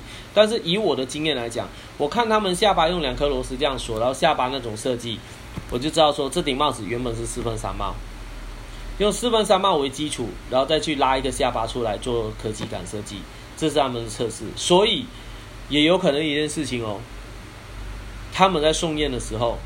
是用四份三送验。假如以四份三照送验，那就简单了，因为它根本不需要送到加强型，也不需要送到竞赛型，它根本是当那种路上那个，你知道吗？路上那个大铜电锅帽那种，去去去，哦没有，大铜电锅帽不合格了，好，不好意思，应应该说当那种最普通的安全帽去送而已。那这样你连下巴都没有也没差，连镜片都没有都没差，你就送一个帽体过来，你就可以过了。所以。假如是这样的话，各位，我就讲这句这句话嘛，你就想想嘛，那这样子安全帽你敢戴吗？这样子的车你敢骑吗？我跟你，我跟你东拆西拆来再装起来，所以我得要说这顶帽子，其实说穿了，它有很多背后的故事跟他们的东西在里面。我们这种人大家看一看，我们就略知一二。那都已经讲难听点，就是企业的黑暗面，就是啊，讲难听叫做不能说出来的秘密啦，吼。但是我今天会在这里说，我我也只是希望。不要再有人傻傻的去，去把安全的东西做开玩笑。我我真的要呼吁这件事情。我我看到这个产品我很不开心。我觉得你根本是把安全当开玩笑。那人家撞死的话你负责吗？所以所以这种是我我是觉得说，只是已经觉得我已经看到觉得差不多时机到了啦，这样所以才会把这个东西做成一集讲出来。但也就这么一集啊，以后也不会再讲了啦。所以只是让大家知道这件事情。所以这整顶帽子的设计，它就是这个状态。那好，安全性的东西全部都讲完了，我来讲讲智慧。我们来谈谈智慧吧。前面你花了很大时间来讲安全，结果都没聊到智慧安全帽的东西。各位，智慧安全帽它的智慧定义是什么？吼，假如你只是把蓝牙、把行车记录器装在上面的时候，嗯嗯，就装啊，那跟智慧有什么关系？就像我今天我走路。我戴上耳机听歌，那我就变智慧人了吗？没有啊，安全帽装一个来呀，就只是方便你在用而已，所以它跟智慧无关。智慧的定义就是指 intelligent 这种定义跟 robotic 的，他们多少有点关系。它智慧的定义也包含就是自我学习这样子，就例如像呃啊，例如像什么啊，好像像 Google。Google，你们在输入那个搜寻字词时，你一开始搜寻它就是，呃，你打打什么字出来嘛？但是现在的 Google 是，你可能打那几个字，它就自动预测你后面是要打什么字，然后跳出来，然后包括你喜好搜寻，它会跳出来这样。所以，嗯，所以，所以这种东西就叫智慧，它有学习能力。但是，假如一个东西它没有学习能力，就只是。嗯，就只是类似我原本灯要去按开关，然后我变成用用一个遥控按钮按开关，那个东西其实我只能叫方便，我不会叫智慧，除非这个灯可以自动侦测哦，你现在睡了要睡着了，好，我自己关掉，那那种那种有感觉比较。应该讲智慧的讲法，这感觉像有一个人在照顾你这样子啦。一个人他大概可以懂得你要干嘛，虽然没有说很全面，这才叫智慧。所以我得这么说，当初智慧安全帽，像 Zabrish 公司它的智慧安全帽，它主打的是什么？主打的就是它的语音系统，你可以透过语音去给他指令，那你就不需要动手了。我们以往都要动手去找嘛，那大声、小声、接听、不接听啊，录音不录音、不录影不录影等等，它全部变成语音。所以当初这家公司，它我在呃我在接触到他们辅导的时候，我觉得他们是蛮蛮厉害的，蛮有可行性的。因为这个东西很重要，就是我们空出两只手，我们可以做很多事情。但其实缺点就是呃准确性的问题。各位要知道，语音辨识的准确率一直都是一个很大的考验。那当然不得不说，Apple 跟 Google 这两家公司非常的强，他们辨识准确率非常的高，包括你用不同的字词混，它也可以辨识得出来。但是其实这一块涵盖到非常大的学习的演算法，所以呃，通常除非非常专业的公司或者这种大型公司，它辨识率可以做到一个程度，但其他公司来讲，你要用几个 sample 来让它得到高辨识率，其实蛮困难的。所以其实到最后，我觉得障碍所在也是因为它的辨识率太低。它的辨识率就是我我讲我讲话要讲很多遍很多遍很多遍，就开始录影开始录影开始录影开始录影开始录影，我可能讲三十次有一次可以用。那讲停止录影可能讲二十次有一次可以用。所以其实头痛就在于说一个东西很棒，但是当你要这么用的时候，它就似乎变得有点不棒了。就变成说啊，那你搞不好给我一颗按钮，我去按算了啦。我我不需要那边一直讲啦。所以其实那时候他们最大的可惜点就是他们的语音辨识系统。呃，不够强，导致人们在使用时会一直卡，一直卡，卡到最后就觉得算了，我索性不用了，太麻烦了这样。那那个时候，我曾经也跟公司建议过，就是说，其实假如语音开发这一块真的那么困难的话，那其实你你你也连手机啦，你干脆就连上手机后，把你的所有语音丢给 Siri，让 Siri 来帮你抓语音，换成文字给你。那这样子就可以了，这样准确率绝对大幅提升啊！那时候我提出这个解决方案，但很可惜的，才刚提出这整个这整个方案就暂停了，公司这整个智慧的安全帽部门就就就就就停掉了，这样，是所以疫情也刚好来，就就算了。对，所以我等下说智慧的这一块，有时候还有很多挑战，但是我真的觉得有很多有很多科技公司，嗯。假如要踏足摩托车，摩托车这一块领域，真的要有点专业，就是不要以外行人的角度去做内行人的事情。就不管是安全帽还是什么都一样，就是你可以看得到这些安全帽公司，他们都有一个特色所在哦，全公司上下没有半个人在玩车。那你要说那计时器，呃，那种什么轨迹记录器什么，哎，有些有有些公司也真的是。我我我也不要讲哪一家啦，各位也知道台湾轨迹记录器我们都在用的就哪一家，全公司上下没有半个人在玩车嘞，所以在设计上就会有一个头痛点，就是在这个运动员哦，我讲的是运动员哦，因为车类也是运动哦，不是不是在山路上乱跑哦，车类运动员我们在使用时会有一些东西是我们很重要的，一些东西是不重要的，这种东西唯有在现场的人，真实在战场上的人才会懂。那你只要从来都不踏入战场，你根本就不晓得这些人要的是什么，你只能照着自己的幻想去做这些东西。所以像 Crossover 这种很可惜也是，我也相信他们公司上下没有人在玩啊。那各位 Crosser 讲穿了，其实大家也都知道吧？你们知道它的帽体是什么吗？就是我前面所讲的 EVO 环球帽，大润发的那帽体。当然不是说呃一家公司烂就烂，绝对烂到底就什么就这样，没有这样东西，大家都会进步，只是。他们似乎被，呃，被日本那边要求就是造型嘛，但是造型以外，日本也没有去要求认证这些东西，所以其实讲真，他们的安全性，我觉得真的是仅供参考，哦，所以这顶安全帽做出来感觉很棒，它非常棒了，它非常完美，它还有显示器，各位，这个显示器从当初两年多前我一看到，我就跟大家说这不可行，为什么？我相信，呃呃，我相信有听过我讲的人都知道了。一个显示器把你放在面前，我不要讲什么，你拿手机放在面前，然后你还要走路，你去看看就知道。你看到手机上的字吗？跨不？那你走路也看得清楚吗？看不清楚，因为为什么？它没有在你的视线范围内。我们我们一个东西要用的方便，它就是要在我们正常的视线范围内。每次这种东西出现，大家最爱用什么？用战斗机作为例子，讲说战斗机前面那个板呢，可以做瞄准，可以做什么？各位千万不要忘记哦。战斗机那个板是在驾驶员的正前方，我本来眼睛就会盯着前面这一块领域，然后加了一个板，我可以看到所有的资讯。同样，以汽车来讲，汽车的仪表板也是，我们在看仪表板的时候，我们眼睛也是放在前面，它放在我们眼睛下来一点的地方。那呃，有些人之前会用什么手机导航等等那一类啊，人通导航放在哪里？是不是？呃，以前有比较多导航机啊，现在很多车子都有自己有做导航，就没有再放。以前我们导航机是放在车子挡风镜最前面的地方，对不对？那有没有试过把那个导航机放在车子的上面，最在你头顶上非常靠近你的那个位置去试？假如你们还有那个手机架什么，你试试看把它粘在上面去导航一次，你就知道我在说什么了。因为我们眼睛视觉的对焦距离差异太多的时候，你会很困难。所以我以前，我曾经测试过，把它放在头顶上啊，我一定要看导航，头一抬起来，要花时间定记下，头下来要看花时间定一下，远近远近一直这样交替。所以各位，当一个东西两个距离差异太远，又不在你原本的视线范围内的时候，这个东西会对你造成阻碍。这东西不会加分，会阻碍。所以我得要说，它真的要有用的话，它应该是要投影到我们安全帽镜片前面，大概鼻子跟眼睛中间这个位置，这个位置才会是我们原本在看路时的视线范围，而且。它的距离也会拉比较长，不是在额头近近的这样子，这样根本看不到东西的。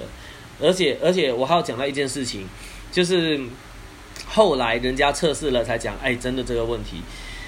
各位，当你们戴安全帽骑乘的时候，其实我们的帽子抖动很厉害，我们帽子都一直在抖，哎，不管是撞到坑洞啊、凹凸啊、过弯啊、刹车啊，帽子一直在抖动，哎。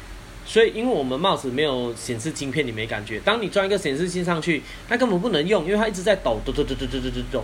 这个东西到后来，那个美国他们有人测试也有讲到这件事情啊，就是根本不能用啊，一直在抖动啊。而且，而且我这么讲，他们当初就说这个帽子没有要做什么赛道加强型测试，就一般用测试。但我说难听点呢，你真的用一般性测试，你就不需要做这顶帽子了。没有人会骑着，没有人会骑着一台一二五去买五万块的帽子。真的，不要讲五万、两万都很难啊。通常四千已经到顶了啦。所以我得要讲，当你要做到一个顶规市场的时候，你一定要认清一件事情：你绝对会接触到重机族群。重机族群拍写，我得告诉你，时速一百叫做正常巡航，时速两百叫做快乐一点点。当然，我不是要鼓励各位超速啦，我只要跟各大大家讲，这种事情不要讲台湾，在国外都很正常。所以你要设计一顶帽子的时候，你的重点就是你要去抓到你锁定的族群，他们使用的巡航跟运动轨迹是怎么样的。所以当初在我那我那时候进去做那顶智慧安全帽的时候，他们的原本的语音测试呢，时速设定在八十以下。为什么？因为他们觉得那些叫安全啊。但是我刚刚说，假如你要打重击族群，不好意思，我们的时速都在百以上，尤其长途长途的时候。所以后来，那个语音测试才把测试拉到一百四作为测试基准。所以当初我进去时，最主要做的其中一个呃测试点跟改变点就是这一个。所以这点只是让那些公司知道说，其实你真正要懂得这块领域，才知道它里面到底在干嘛，而不是而不是照着我脑中想象就这样子。哎，讲真，钢铁的那个帽子看起来很屌，对不对？但其实根本是不能用的。就是各位，你们不要忘记哦，它在空中飞的时候，呃，时速到不要讲什么，它空中飞光是时速到六百公里，那个风切声多大，呜这样坐飞机就知道了。飞机里面还包这么多层，你只要只戴着一顶安全帽，多多吵啊，那根本声音都听不到。所以其实也不用讲到钢铁的那么夸张啦。你们看国外有那个呃红牛，他们有不是那个后面装翅膀的那个飞行人啊？呃，做装喷射机、装翅膀飞行人那一种，他们在飞行时那安全帽里面就吵到不得了了。所以，呃，这些都只是让大家知道一些基础而已。那你们知道说，其实我们在真实物理世界运动时，有很多影响跟噪音呃所在，不是你理想中的那个状态。所以，好，我我讲了这一大串，就等于是从一个安全帽应该要怎么设计，讲到一个智慧安全帽它到底可不可行，对。可行，但是现在还有点困难。光是语音辨识这一块是没办法做到，因为噪音太多了。除非你要有能力处理噪音。另外一种，其实我个人一个想法就是把它贴在贴在喉咙上做喉咙震动，但是喉咙震动的声音会很模糊，它抓的准确率会比较低，所以这种也是考验。那 Crossover 还有一件事情。那件事情当初我在原本的安全帽公司我有提议，那当然不是完全一样。Crossover 那块是用那个真皮做的一个覆盖，对不对？这块这个地方是有办法可以做到有效性的、有效性的降低周围噪音，让声音更集中，没错。但是他们做的那一块是整个皮哦，整块皮整块到下来这边哦，整块到下来这边，各位，你们你们看到那个皮，想象到什么东西？想象你的皮椅。大热天，可车门打开，坐进去，知道我要讲什么了吧？皮这种东西，为什么安全帽全部都是做布，没有人做皮的？因为皮这种东西很烫啊，所以安全帽全部都是布啊。那它这整个耳朵这里做一环皮，下面做一环皮，听起来感觉很棒，质感很好。但各位不要忘记哦，你的安全帽是一直这样穿脱、穿脱、穿脱。那耳朵这一圈，我敢跟你保证，穿脱不到五十次绝对破皮。破皮后它就开始刮耳朵，然后就开始烂掉。所以这个是我们的经验。当初我就曾经跟我原本那个安全帽的讲说，你这边假如声音会跑掉，那你可以做耳朵的，没问题。但是耳朵的就做充气的，像那个像那个那个那个那个以前那个什么啊，Adidas 还是 Reebok，他们有一个鞋子，这这个你不用绑鞋带，你就按充气的，按按按按按，它就充起来。还要脱的时候按就放气。我就说这个机构就可以了。这样子的话，就绝对比那个原本做那个耳耳朵的护垫会更好。这样，对，所以这些就是这样子。那，呃，那好，基本上不好意思，前面好像讲的太多了一点。但是我其实最主要是让大家会知道说，在智慧安全帽这一件事情，它到底是怎么样。Crossover 它到底设计错了什么？Crossover 还有没有的救？嗯，有，但是有点困难，因为。他那种几乎要砍掉重练，然后要改掉非常多东西，哎，是有机会的，但是，嗯，这这这要应该讲，这有点要归零啊，归零重来了，但就要看那个那位创创创办人他有没有搞懂这点，对，虽然说困难度蛮高，我觉得应该不太可能搞得懂了，嗯，所以只能祝福他们。那好。最后安全帽这一块，呃，前面我原本我原本今天就预计这个会讲比较多，所以它的时间会超出比较多，就就不好意思跟大家讲一下，因为原本以前那个主题一都是比较短的嘛，这样，那这次的主题会比较多一点点，因为也算是有感而发。那好，最后安全帽那一块我大概讲到这里，那第一个主题目前就到这边了。只要各位有什么疑问的话，呃，现在我是开放疑问的时，开放提问的时间。那待会我会先请那个 Clubhouse 的朋友们，就是一起来 share 一下你的想法，或者是你有什么想问的问题。那在 YouTube 上面的各位，假如你们有想要问的问题或是什么，你们都可以打字在上面，我这里都可以看得到，就可以直接回应你。所以我们现在就开始进入那个，诶，让大家开始发言的时间吧。哎呦，我看到公安阿伦上来了，二话不说先邀上来再讲。好了，我要公安阿伦上来了，虽然不知道他能不能开口发言，没关系。那一样，我们先请过好了。Hello，过，过方便讲话吗？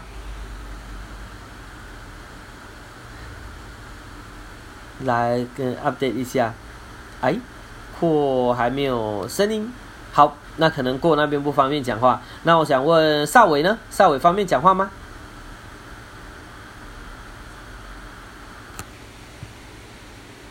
来拉更新一下，哦，似乎也没有，似乎那边也没有反应了。那我们就来找，这时候就要找，让我猜猜哦。我每次觉得最好玩就是我在猜到底今天是谁在忙。我在想，好，我来赌赖你在忙。Hello，易主方面讲话吗？没猜中。耶！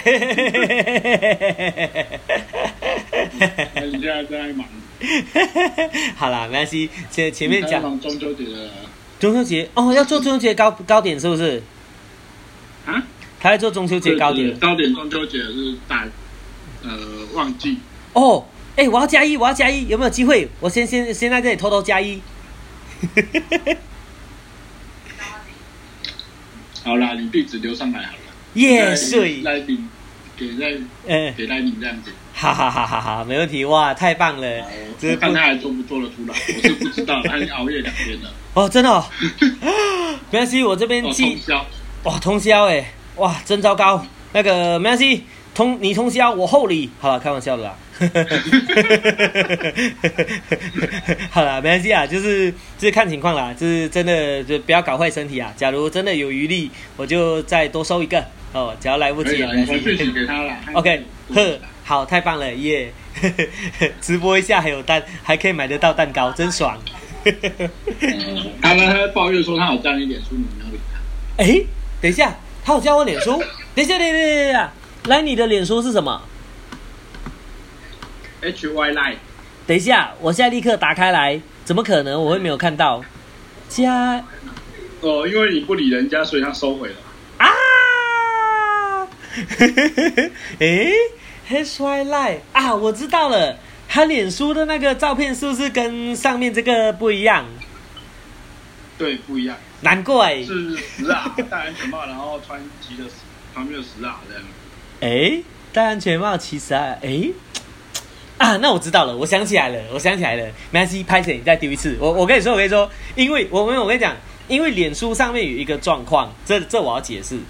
脸书上面从之前就一直出现一种状况哦，就是有一个人会跳出来加你，然后你看到他有很多共同好友，你觉得好像这个人应该是我们大家都很熟的人，但是，你从上面看不出他是谁，你光看他的动态，看他什么，你完全不知道他是谁。然后呢，我就开始去问朋友了，我一个一个问，哎，这这人加我，这是谁？这人加我，这是谁？这人加我，这是？我发现一件事情，问十个人，十个不知道他是谁。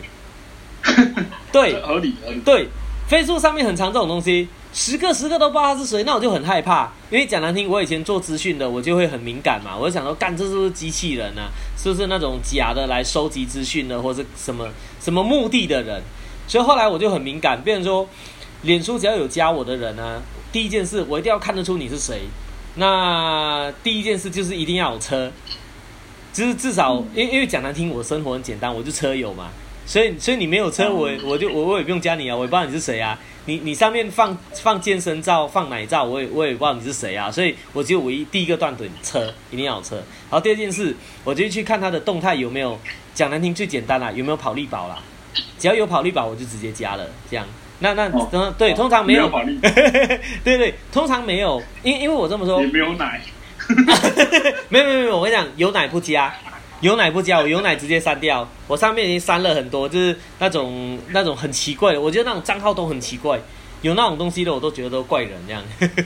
因为因为对，因为我这种人也不可能会有收个来加我，所以我又我又不是那种姑姑那种，所以所以我的很单纯，我的就是车，然后确定跑赛车场或者练车跑比赛，不然都会不会加。所以所以他加我的时候，那时候我就看一看有车。但是我完全看不出这人到底是谁，一定是机器人，好不加。他说他现在马上加了，耶，哈哈，我再赶快看看，看更更新一下。你在私讯他地址这样子。哦耶，感恩感恩，维乐蛋糕立刻加，惨被发现真相了。哎呀，呃，哎哎哎，等一下，我的 FB 没有理我，哎，被丢哎，FB 不理我。好，没关系，待会晚点。好，没关系。呵呵呵，回来刚下刚下。那好，那前面这一段的时候，前面这一段呢，不晓得易卓你们听了有什么心得吗？嗯，还是有好奇的地方。对，那个下巴的结构真的会比可乐帽的下巴结构还要烂吗？烂哦，嗯。那我想一想哈，嗯。我不会用“烂”这个字来讲，因为这么说，可乐帽尽管它有锁好几颗螺丝，但是它就是一个活动键，所以它的所有强度都还是决定在那颗活动键上面。那当然，他们的活动的那个轴啊，有做过比较粗的设计跟强化设计，所以理论上他们也有做过撞击测试，尤其是那个，我记得德国一个叫 Cover 的可乐帽哈。哎，Car Carber 还是什么忘了？他们的可乐帽就是算出了名的强，做的做的很好。那这顶是因为我打开时，我看到它上面就锁一颗螺丝，而且 它的螺丝我忘了，好像他用普通 washer，他没有做那个碾花的那个碾花的那个 washer 叫什么螺丝垫。通常我们锁螺对。通常我们锁螺丝会做碾花螺丝垫，就是你锁上去之后，它不会反开来，它会咬在那边。对，这是一个很基础的 know how。但是他连那个我看到哈，你怎么跟我用最便宜的这种东西来锁？所以以我的经验来讲，我这样看我当然就觉得很没信心。我就觉得说啊，你你你只要连那个拧拧花啊啊怎么我们叫什么龟壳花哈，好像是龟壳花，你连这个都不舍得用的话，我就。不不认为你在撞击强度上会有用心，所以这是我个人看法啦。当然，实际上我觉得还是要真正去测试过才知道答案。嗯，对。然后我记得，嗯，我记得五六年前是不是有一顶就是里面有荧幕的安全帽？嗯，那就它好像是可以看到后面的哦，车况。那个荧幕，那个荧幕是不是在那个类似左眼那边那样可以下来收上去的那个？好像是，我记得五六年前有一顶，那时候好像蛮红的，那就是扎贝莎，就是什么？那就是扎贝莎，台湾的扎贝莎，就是我以前待的公司啊。哦，他们那个还没做出来啊，他们那没做出来，他们有那没有 proto，做出来。他们有 prototype，但是没做出来。哎，惨了，他现在还有没有在募资啊？好像他们还在募资哎。我这样讲会不会破功啊？好啦，没事啊，我我我我我不是名人啊，所以应该不会有影响 了。有有因为我那时候就想说嗯，他如果可以做到这样子，嗯。因为那时候就有 VR 了，VR 好像你可以让你眼睛的焦距放到比较远的样对。位置。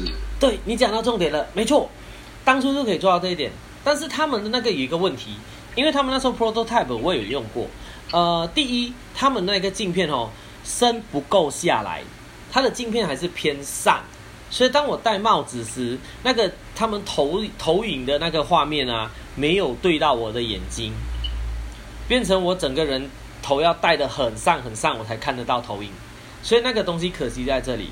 他就没有再让它再往下多一点的。只要它往下多一点，那个时候应该就可以解决这个问题。嗯，所以是蛮可惜的。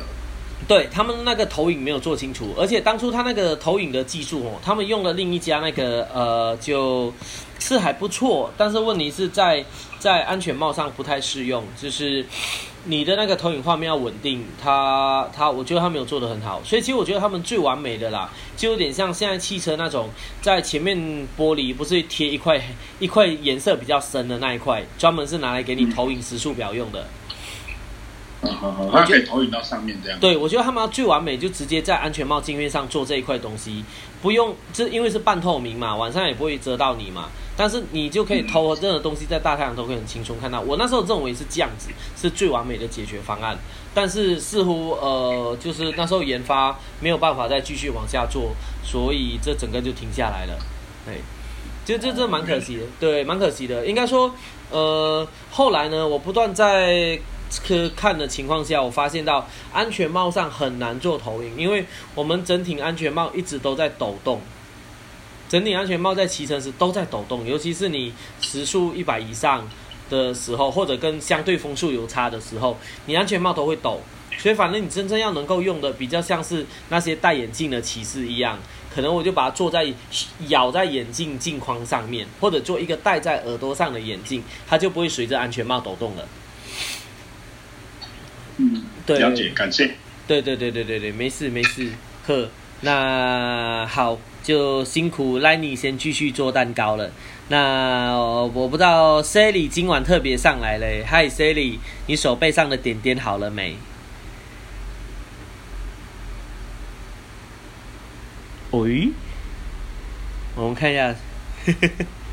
Hello Hello，，Hello。Hello，哎，声音小声了一点点，嘿，现在嘞，哎呦呦呦大，我要逃，我要逃离现场。哇，怎么了怎么了？你现在在哪里？他们在拆这前叉，好吵！啊，你在拆前叉？他们在拆这前叉。哦，你你你在工厂还是在力宝？这么晚了，应该应该回到工厂了吧？我们还是在在工厂。哦，了解了解了解。怎么怎么怎么突然心血来潮，晚上在拆前叉？呃，今天一整天都在拆前叉。哇塞，太猛了吧！好啦，看来看来可能是要演，嗯哎、对对对其，实刚才听你讲嗯的那一个安全帽的东西啊，对对对对对，以以呃之前是设计系的，啊，惨了设，计系念出来的。惨了，我炸到人了，惨了惨了，今晚直播结束。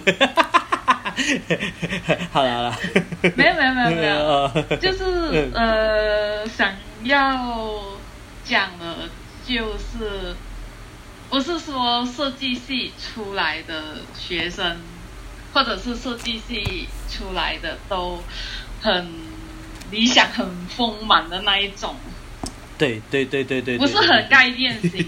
因嗯为像我以前是念呃嗯。建筑设计的，哦，所以我们考量到的东西是不是一条人命，对。是一群人的人命。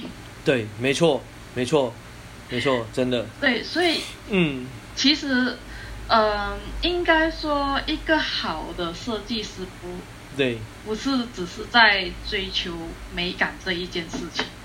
啊，哎、太棒了，由专业的设计的来讲话了，对，因因为嗯。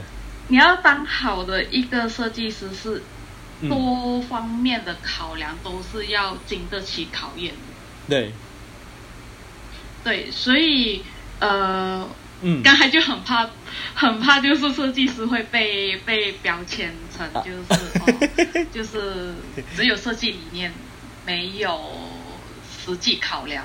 哦，对对对对对对对，对，没错，对，就是嗯。只是嗯。要看那一个设计师他的、嗯，他考量的方面全不全面，周不周到。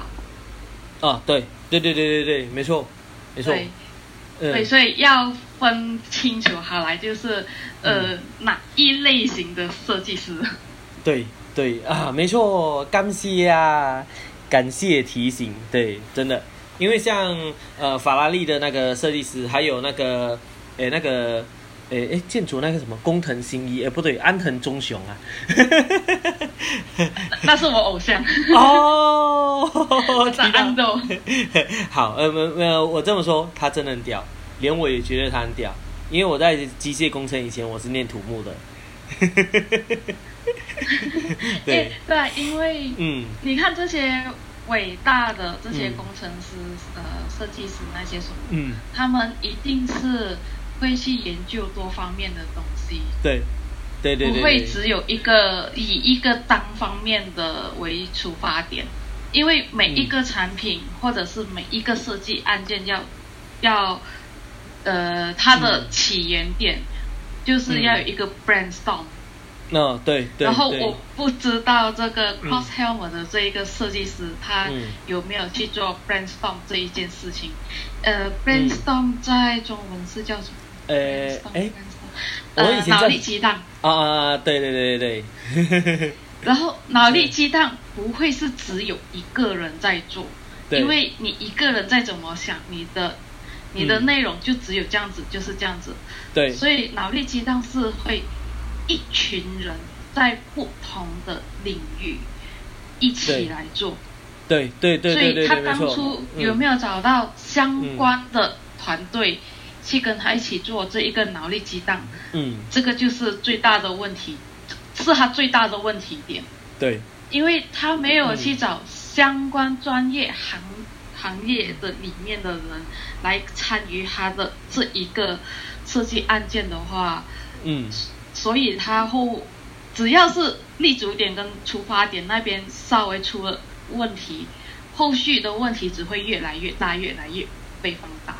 对，这个就是嗯。这个就是为什么有些东西去到后面才会发现，才会发现会有这样大的误差或者这样大的不理想的状态，嗯。就是你在一开始的那一个出发点，你没有立足好来，呃。中文不是有一句话什么“差之毫米”，然后又怕差之多少的？哦对对对对对对，不好意思，我中文不是很好。呃，对对对对，我也忘了，我中文也不好。两个马来西亚人在那边讲中文。对，没错。好，来，对，的确，同意，同意，同意。就是感谢 Sally 提到这一点，的确，真的，好的设计师不容易，因为要同时涵盖很多层面。嗯，对啊，因为人人都可以是设计师，但是对，人人能不能能不能当成那一个伟大的设计师，就是极少数人才可以。对，没错，真的，这应该说极少数人付出了很大的努力，所以他们成为了神。神也是人，只因为他做到了一般人做不到的事。对，因因为因为有时候你要设计一样东西，我真的没有夸张在讲的，就是你是日夜嗯，日日夜夜，你的头脑是不停的运作，哪怕你是在睡觉，你连在梦中你也是在弄着那一样东西，也是在思考着那一样东西。对，没错没错，真的真的真的，对，所以嗯。他有有没有用心，嗯。然后有没有尽心力，然后有没有想去接受不同行业的给他的 comment，嗯。就是他的评论，无论好坏，然后再去分析，这些嗯。真的是要经过很长的时间，你你才能进到 stage one，对，因为一开始的对对。brainstorm 是 base。对对对对对对对，没错，根基打不好，你没办法可以把东西完成。对即使完成了，一定会出出现致命伤。对，没错没错，而且是可能要砍掉重练的问题。对，所以很多设计师嗯就是要去面对嗯，不停的挫折，然后在不停的挫折又要不停的去成吸收，然后再不停的成长。很多人在不停的挫折就已经败下来。对，真的真的真的真的真的，不只是设计，应该讲很多人在很多事上面都会这样。所以杰出者杰对啊出者永远只有那几位，就是这个原因。对啊，所以嗯呃，只是想要为嗯，设计设计的那一边对，平反一点点啦，因为害怕被标签。有道理。哎，没事没事，呵，感谢感谢，非常感谢 Sally 的分享。对，的确，在呃，还是不得不断的说，这各领域都一样，设计的领域也是，就像我刚才提到的，呃，安藤忠雄，包括法拉利的设计师，他们这些人为了要懂这些东西，都真的有花心思。其实重点还是有没有花心思在上面呢、真的。嗯，对啊，对啊。没错。然后 cross cross helmet 的就、嗯。呃，就只能说他的一开始的底那一边就是已经是不不太对了，因为安全帽顾名思义就是要安全，对对，他没有想到这一件事情，对，不是为了要美观。对对对对对对，没错没错没错，真的真的，对，没错，这是很重要的一件事。所以他其实是做了一只道具帽，只要作为道具，我觉得那顶帽子很好看。确确实啦。对，嗯然后呃，在刚才教练有讲到的，他请到那一个女生，哦哦，然后、嗯然嗯，后教练说要从哪一方面去？等一下等一下，你有没有化妆？讨你有没有化妆？他是不是 是不是懂得懂得这一个化妆的嘛？教练有防水的化妆，哎靠，真的假的？真的假的？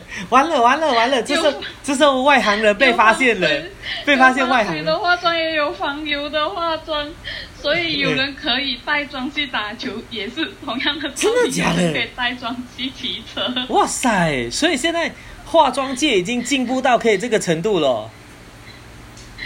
对对对，哇，好，所以所以这里我要跟各位直接承认，抱歉，刚才是我的过失，因为我对化妆没有熟悉，所以才漏了这一块。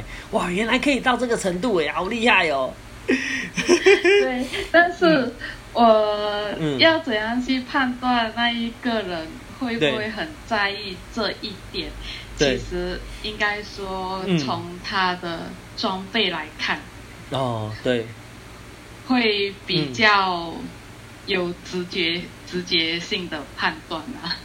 哦，对，对，对，对，对，当然还有啦。其实，其实我觉得还有就是骑士中谈吐上面也可以判断，因为真正应该说，嗯，对对对对对，我我也我也认同啊，就是从他在讲话的内容有没有讲到，呃，相关呃那一个产品该要有的知识，对，那那样就可以大概知道了。对对对对对对，没错，真的，所以所以你现在已经是在 JDS 避震器的设计师专业。然后 Lenny 是在蛋糕的设计专业我。没有在设计避震，我在设计网站，在做他们的小编而已。没关系呀、的从小编开始，然后然后你们刚好也在忙，等来你那个中秋过后吼，你们就可以约骑车了，哈特佛出游。我我还要去考驾照先，哎，你还没考驾照哦？嗯，还没考啊。哎呀，我我我必须要排到时间啊。哎，你要你要去嗯嗯现在会忙到我我会吐血。你看我现在还在工厂，他们还在拆前叉。哦，哎，等一下不对，你考照是考白牌对不对？对啊对啊。啊，白牌就不用，白牌就没有强制规定要上课，就可以先练练到练到会过就直接去考就可以了。诶，现在好像要上课，有规定要上课了吗五？月开始还是六月开始？哎，我记得当初是讲说什么政府补助上课，但但我没有听到有强制规定要上课，所以听起来现在是都已经要强制规定要上课了。对啊。哦啊，好，嗯好像是要笔试吧？哦之前是不用笔试，直接去考，是不是？哎我我忘记了。呃，没有没有，但是我现在要过的第一关不是政府那边，我要过的第一关是嗯我家老板的那一关呢。哦，你家老板因为要请假是不是？不是我家老板那一关，他觉得我嗯这样子出去是三包，他就不会给我去考啊。哦，那我跟你讲，你唯一有一个解法就是小丽宝秒速比他快。我我在 Google Map 上面用用画的比较快。不会啦，没问题的。这时候就是反正就是努力，这个骑车没有很难，但是正确的方式学学练一练，下次有练车都来练一练，这样就就可以摆脱三宝了，这样。对，因为我还还在对着他的车虎视眈眈，因为我一直推、推他上嗯红牌黄牌啊，啊，我跟你讲，那简单，那简单。我才我才可以对对他的车下手啊。那我跟你讲，这个这个简单，这种就要策略，你知道吗？Strategy。首先，你跟 Lenny 去骑车，你骑骑的很开心之后呢，那个易佐要丢石啊给 Lenny，你就跟 Lenny 开始跟易佐三个人去找维扬，然后就叫易卓，其实啊在维扬爽一下，对，然后呢，就就就他就开始中毒了，这样，对，中毒之后就开始啊，他不会中毒了，他要这些车 嗯谁都可以借他，只是他现在嗯，只是我们两个其实觉得在台湾骑嗯骑红牌蛮麻烦。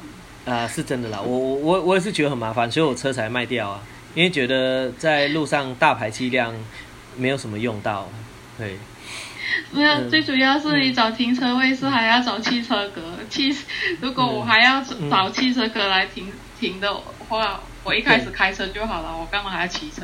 哎，对，没错，你只要重点的，对，真的真的真的，所以没办法，骑骑那种大车出门的时候，真的是要目的明确，像我很清楚今天要要去哪里，那里有没有的停车位，我就我我那时候才会骑大车出门，不然我现在都骑白牌车了呢。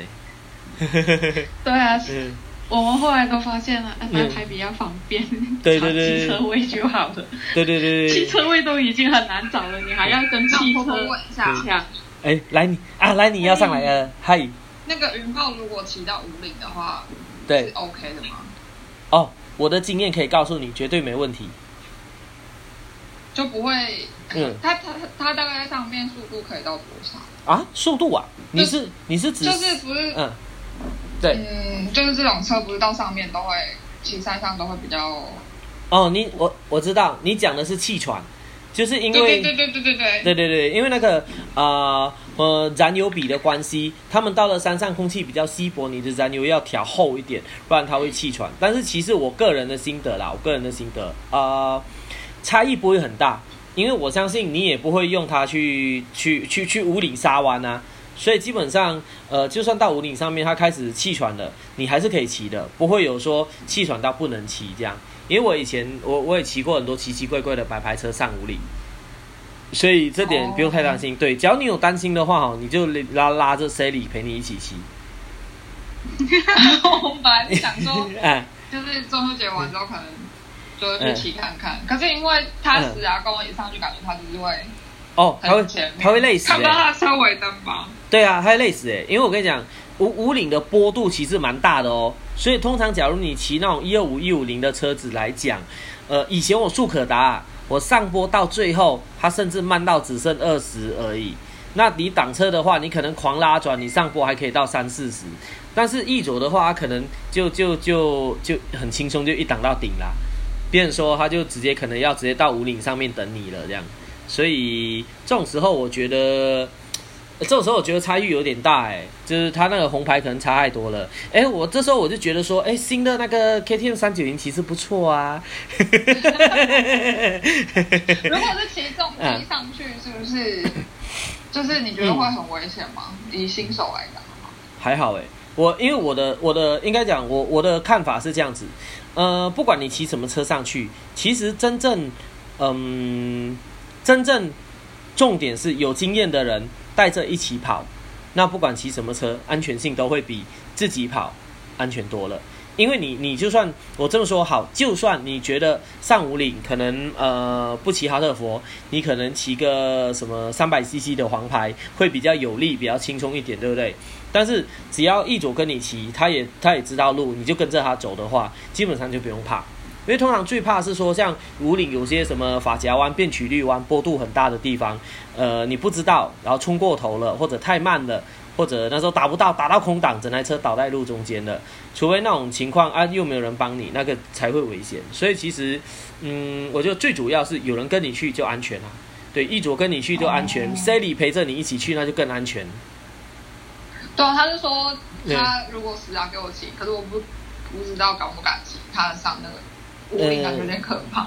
呃，那你要小心，因为五岭有几个法夹弯，它的坡度很大哦。那那种地方你不能停下来，你一停下来，它死啊会倒，它就可以刚好买新车了。哎，没没没没有。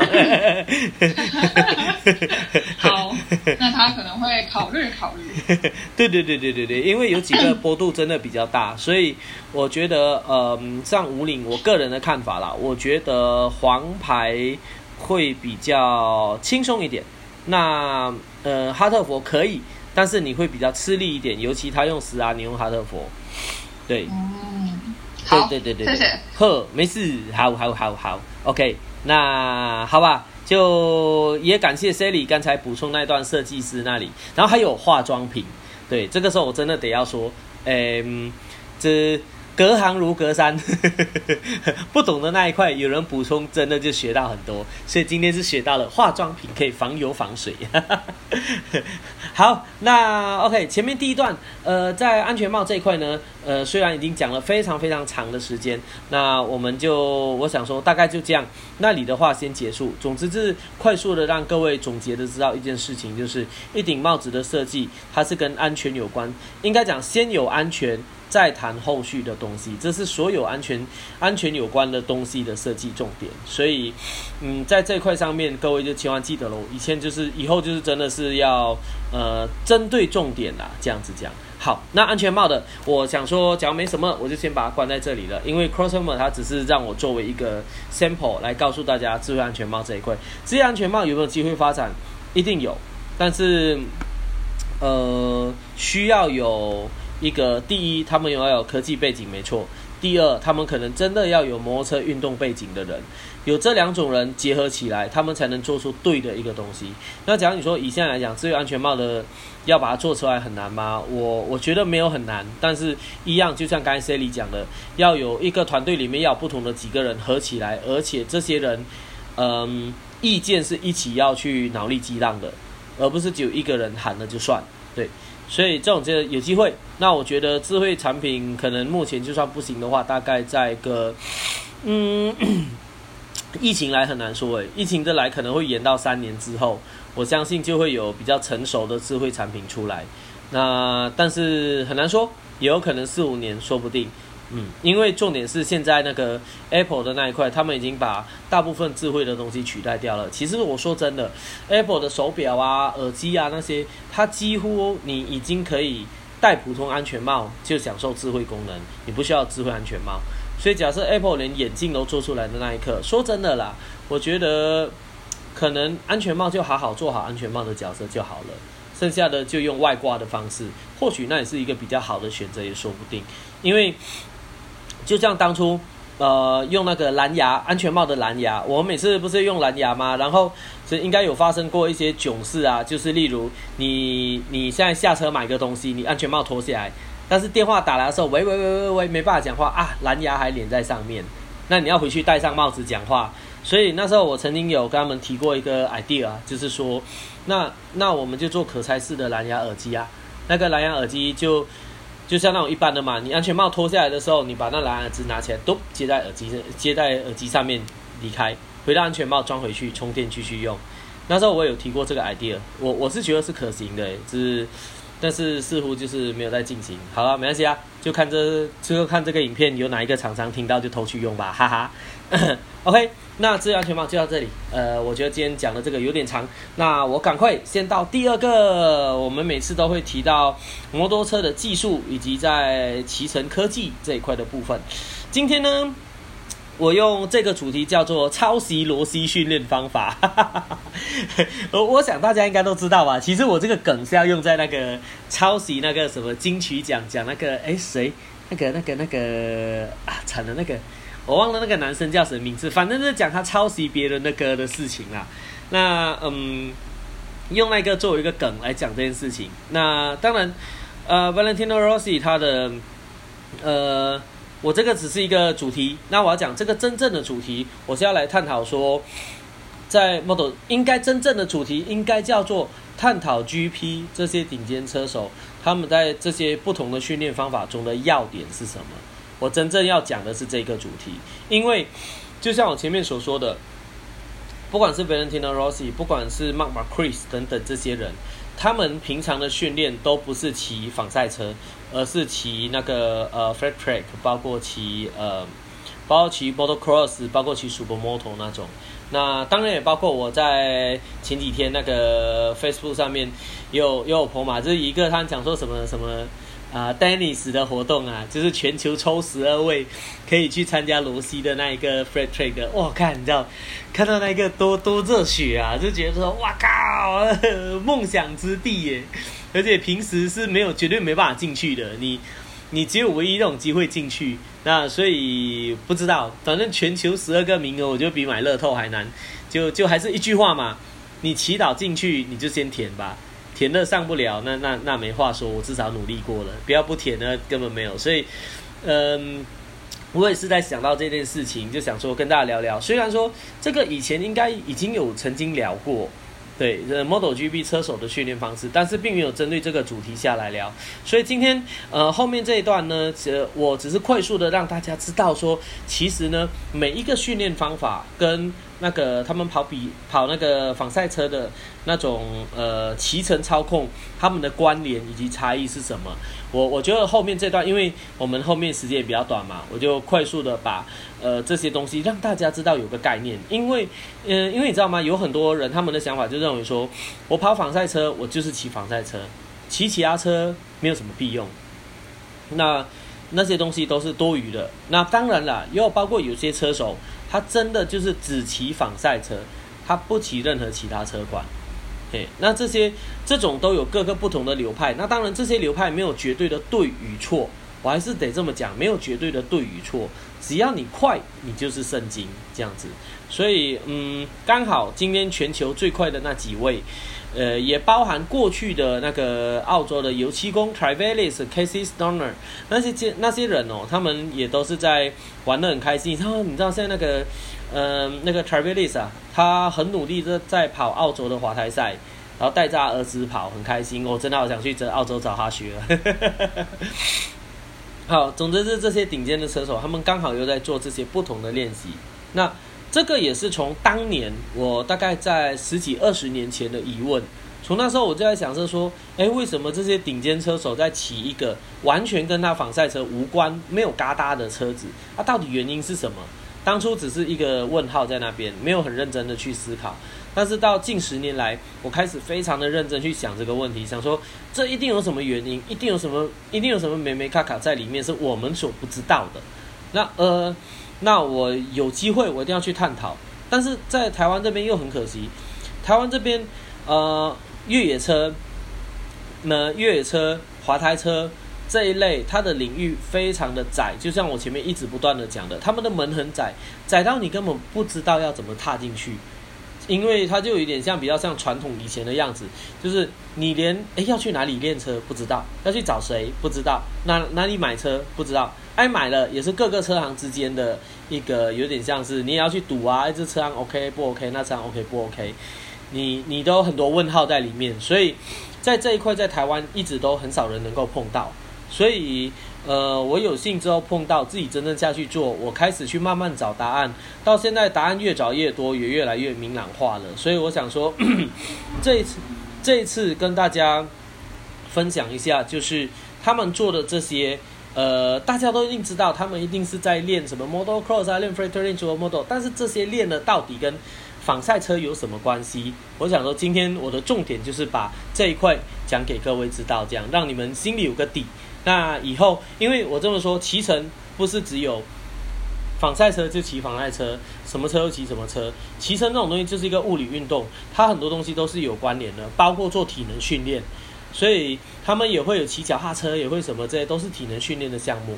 所以今天就让大家知道，Valentino Rossi 他算是玩过非常多的类型的差异。那他在这类型之中的重点是什么呢？其实 你假如有去。呃，有去看过 VR 四六学院，然后去看过他们的影片跟一些车手的说明。他因为他有盖一个那个那个 f r e t a k 的赛道嘛，在他们家乡意大利那边。那那些车手去练呢，他们有分享他跑那个赛道的感觉怎么样，以及那个赛道对他现在的比赛有什么帮助。我这边先快速让大家知道一件事情，其实他们几个车手都不约而同有讲一个东西，就是。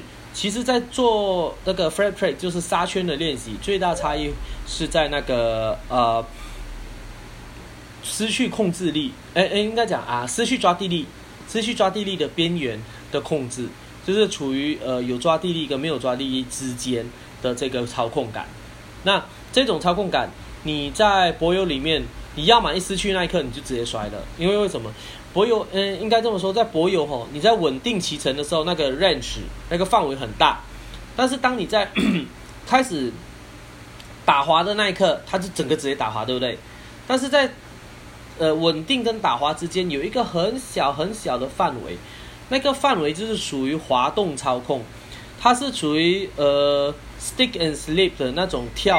哦，等下我把声音关掉，我把声音关掉，拍谁拍谁。好，好，那它的那种呃操控就是介于稳定跟不稳定之间的操控。那那一段的范围非常非常的窄，所以造成在柏油路上我们很难去练那一块。那那一块通常呢，能够把它练比较宽的是什么样的骑乘方式？就是特技。你看玩特技的人，他都是不断在做滑动性的操控，对不对？但是特技的滑动性操控有一个特点，它是属于故意的。我故意去灌很大的油门，故意让它滑动。那那个地方有办法操学习到你的呃一个滑动操控啊、平衡操控啊等等那一块，没错，它可以做到那一块的操控。但是特技我之前有讲过，特技最大的问题就是它的速度太慢了。应该讲特技的目的不是那种时速八十一百以上在那边搞，它大概都是可能时速二十到四五十之间。然后在那地方尽量做出车辆的平衡跟特别技术嘛，所以在那种情况下，它的呃它的那个操控感会跟你真正在赛车场是不一样的，所以特技呢就变成说比较少车手会特别去练特技，反而是他们在练别的东西时，然后同时也慢慢学会到特技的一些操控是这样子，因为特技操控其实就也属于失控操控的一个部分，这样。嗯，所以 首先就让大家知道，特技操控它是在速度慢的部分，它虽然有帮助，但它的帮助没有很大，所以并没有车手会特别去练特技。那至于刚才讲到的柏油稳定跟滑掉中间那个不稳定非常的小，所以当我们平常在骑乘的时候，大多数人我得这么讲，大多数人都是属于稳定骑乘。应该没有多少人会在路上骑柏油，骑到那种哇后轮整个打滑还在继续开油那种，这这这这不可能有，包括在马路上也不会有。对，通常我听到人家跟我讲说，哇，我骑到怎样那个，哇，整个后轮滑胎了什么那种，嗯，什么什么整个狗链的那种。讲真的，很多时候对我们来讲，我们会发现到，哦，没有，那根本不是狗链，那只是头浮一下下，不咚。不是他们想象的那种哇，一直咕一直咕，对对对对对，所以或者是一直滑胎一直滑胎没有。对，所以其实，在路上不会有人在做滑动性的操控，因为那个操控有点太困难，而且风险蛮大，风险蛮大以外，还是要讲一个现实面，就是技术考验非常的大，因为你的油门、刹车、车辆平衡等等这些都要到达一个层级，你才能够抓到那个细部的控制，不然你根本没有办法。去细部操控它，对他来说，那个操控会太过粗糙，这缺点就在这里。所以，所以在呃这一块上，就是柏油上做不到，那柏油上做不到，那在赛车场时，这些车手们的等级，他又已经高到从稳定骑乘，高到开始滑动骑乘。那这一块的话，其实各位，我相信大家看到世界级的赛事，也不要讲到世界级，你光讲到亚洲杯、西班牙联赛这一种的时候，你都会发现到他们的等级差异是非常大的，跟一般的车手差异很大。他们进出弯操控几乎已经是处于滑动状态的操控，所以那种怎么练，那种你也不可能说，哎，我就就这样子啊，这样。所以其实他们的目的是为了。我的技术不断进步，我已经进步到从稳定到滑动之间会不断切换的情况下，我就要把滑动控制好。为什么要把滑动控制好？因为柏油里面的滑动的 range 很小，你控制不好就是滑掉。对，所以在这种情况下，他们必须要把这一块做得很细腻。那很细腻，在训练的过程的时候怎么办？我们通常在训练时，我们就需要把要练的这个东西。从很窄拉到很宽，这样子我们才可以去好好练嘛，对不对？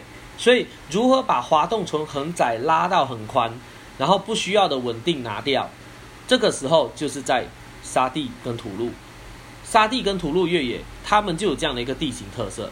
你在越野上，你随便乱，你随便灌个油，后轮就开始打滑；你随便转个弯，前轮就开始打滑。那在后轮、前轮会有些微滑动下。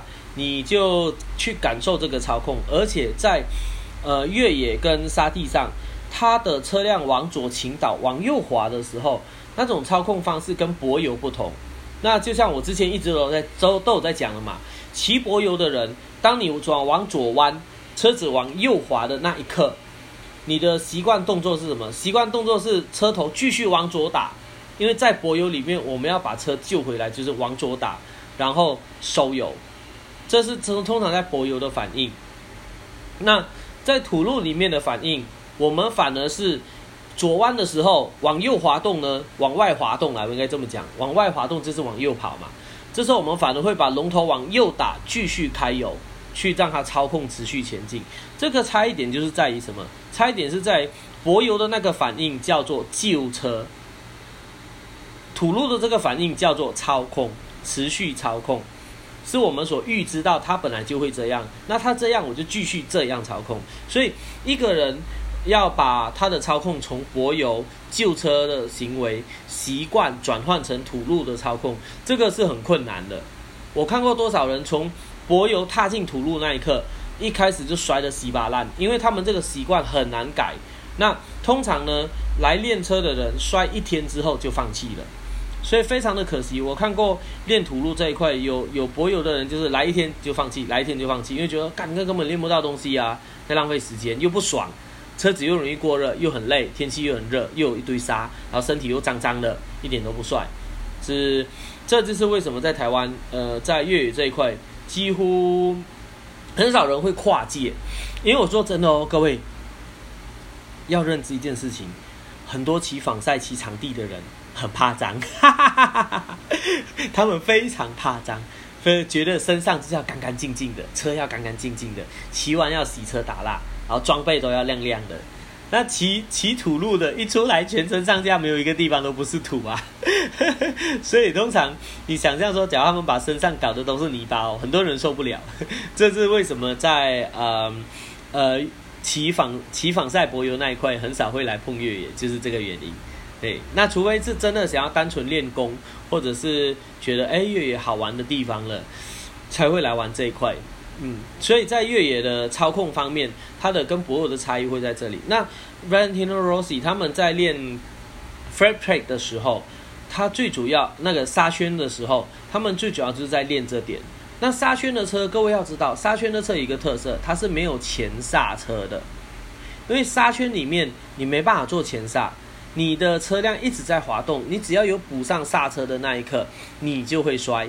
所以刹圈几乎没有前刹，它都是直接用后刹跟油门去控制车辆去过弯。那这种情况下，你的车辆的滑动率是非常大的。你的尾轮你可以看到那种照片，都是整个滑出去，然后你用身体去平衡，你用脚在做第三点去平衡，然后前轮就好好对着你要的方向做一个导向轮前进。这个就是刹圈的操控特色。所以在沙圈上练习的车手呢？他可以做到很好的一个控制，就是回到柏油的时候，他的开油控制会很漂亮。因为沙圈上我们练的就是在开油的滑动，所以通常在柏柏油柏油的赛车场上面呢，大家开油那个 apex 点可能在比较后面，但是有练过这种 free play 的人，他们可以在很前面就开油。而且它开油时，车子会开始外抛，轮胎开始滑，他们会不怕，会可以持续的开下去。这个就是他们在练沙圈 flat track 时候最大的一个特色。所以，首先第一件事让各位知道，他们在练 flat track 时，就是在练这样东西。这样东西练得好，他们的极限操控就高很多，就可以比你早开油很多。这个你们就可以知道第一件事情喽。为什么这些车手可以这么快的开油，然后在这边开始做前进加速？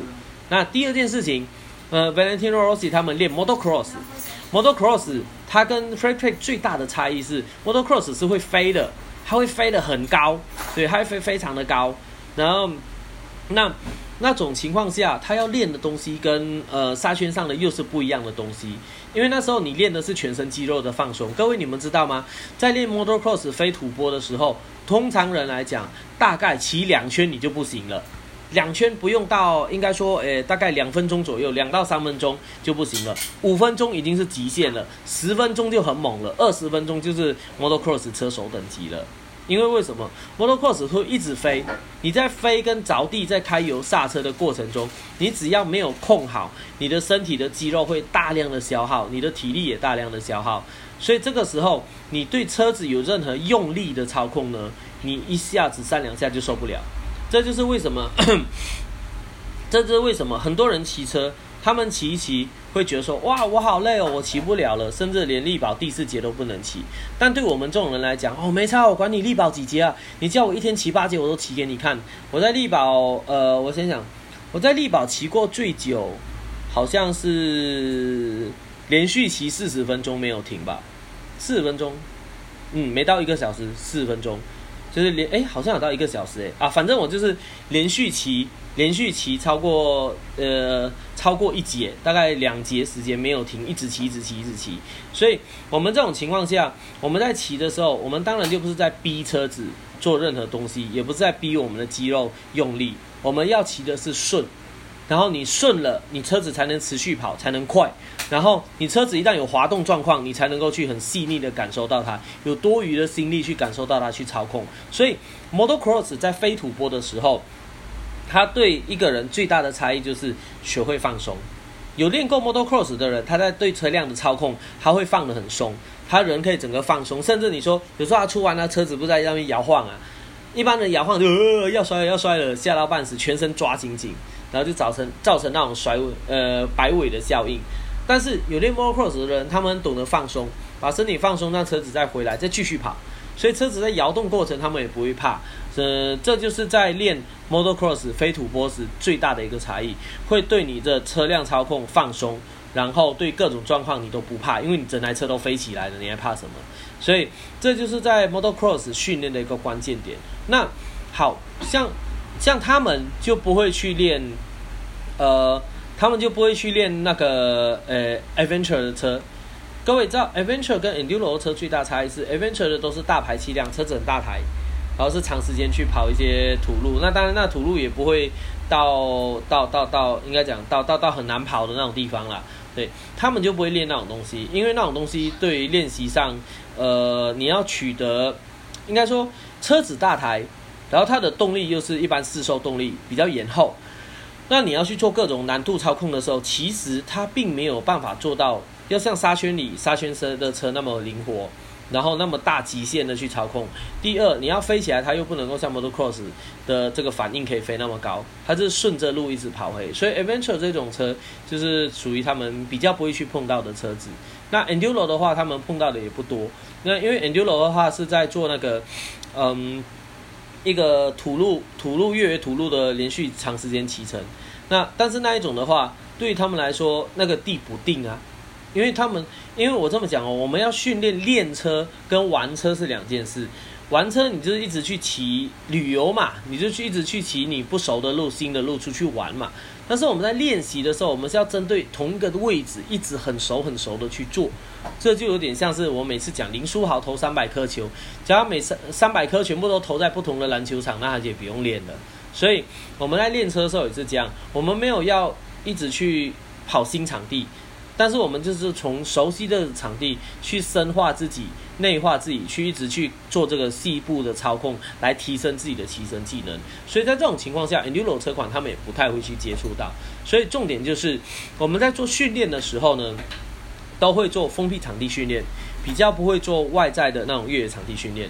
那外在越野场地训练，呃，外在越野场地训练的话，它的呃，应该这么说，好，你你你，假如要说，那外在越野场地训练有没有好处啊？就是对于骑乘的来讲，我觉得一个最大好处就是你的反应，你对于各种不同事情的反应。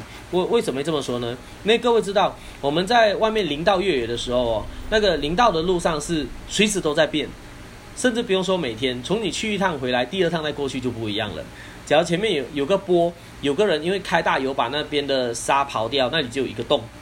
那你就要去改路线，所以其实越野很多时候，我觉得林道越野最有趣的地方点是在于你的路况是变化蛮大的，那你没有办法用一个准则下去骑，几乎等于是你在骑的时候，你看着眼前的状况怎么样，你的身体自然就要能够反应说，哦，我等一下要怎么样，我要走哪条路，我要上去，我要开右，我要收右，我要怎么走，这种东西是没有办法说用脑子慢慢想的，只能用你的身体反应下去跑。所以在林道越野那一块就是这个特色。那你要说这好处是什么呢？好处就是当你在柏油路的赛车场，你可能发生事故，前面车撞成一团时，你的脑子会有很直觉的反应，会知道你该刹车还是该开油，还是该跳过去，还是该闪旁边那种。所以对我来说啦，我觉得跑林道训练的东西有用到的是这一块。嗯，所以基本上他们在嗯，他们在平常训练。都是在骑土路，而不是骑柏油路，就是这个原因。因为他们要把那个他们的技术已经从稳定到开始滑动的那一段了，他们要把这一段不断的强化。然而这一段的强化却是最难的，因为它就是很窄嘛，所以你要很细腻，然后要变成身体的反应动作这样，所以他们就会不断的做这一块的训练。那这一块的训练困难吗？我得要说，真的很困难。你要骑得好很困难，因为当那个滑动训练的范围 range 拉到那么大的时候，你今天到底操控对了还是错了，还是好还是不好，不知道。你可能要骑一整天，一直练，一直练，一直练，一直练，才知道啊，我大概感觉知道了这样。因为我们包括身体的重心转移这些东西，在仿赛车上面是没有那么大的重心转移的，但在越野车上面，我们常常在进弯、刹车完之后，我们整个人会坐到油箱盖上面，真的是油箱哦，这几乎这油箱盖就在我前面的位置。好开油、刹车，我能人越坐到整个后座，所以其实，在越野车呃来讲，我们的人的动重心转移是非常的大的，它也是个蛮耗体力的过程。对，所以在这一类的东西会成为他们的训练原因，就是这样子，他们希望从。这些地方把他们的滑动的细腻度操控不断的在提升，这就是 Valentino Rossi VR 四六，呃，其实不止 VR 四六啦，应该说在 MotoGP 的这些顶尖车手，不只是 Marquez，不只是那个 t r i b e l i s 他们那一些，为什么享受这种操控？因为这种操控本来就是在一个呃滑动中不稳定中的一个操控，就像汽车甩尾都会让人很很向往啊，很爱那种感觉。嗯，所以其实，在柏油上，你真要说在柏油上你要做滑动操控的话，那就是滑台车。滑台车它能够做到，假如你说练滑台车可以练什么呢？滑台车的话，它最主要让我的心得就是，我可以练到很细腻的呃刹车操控。我们的刹车操控可以练到几乎是你进弯前你一抓，那时候是后轮是前叉沉下去的时候，后轮是浮起来的，轻轻的浮起来之后，然后在进弯的过程中再慢慢掉下来，碰到地那一刻，车辆就倾倒。这种很细腻的刹车控制，我都是在滑台车上面练到的。所以这种练到的好处就是，我不只是在滑台车上面用，我可以在任何一台车上面都用。所以我通常在赛车场，我骑到任何一台车，在进弯时，我都可以做到这样的极限操控。而且是很安全的极限操控，不是那种很大动作，哇那那样子的。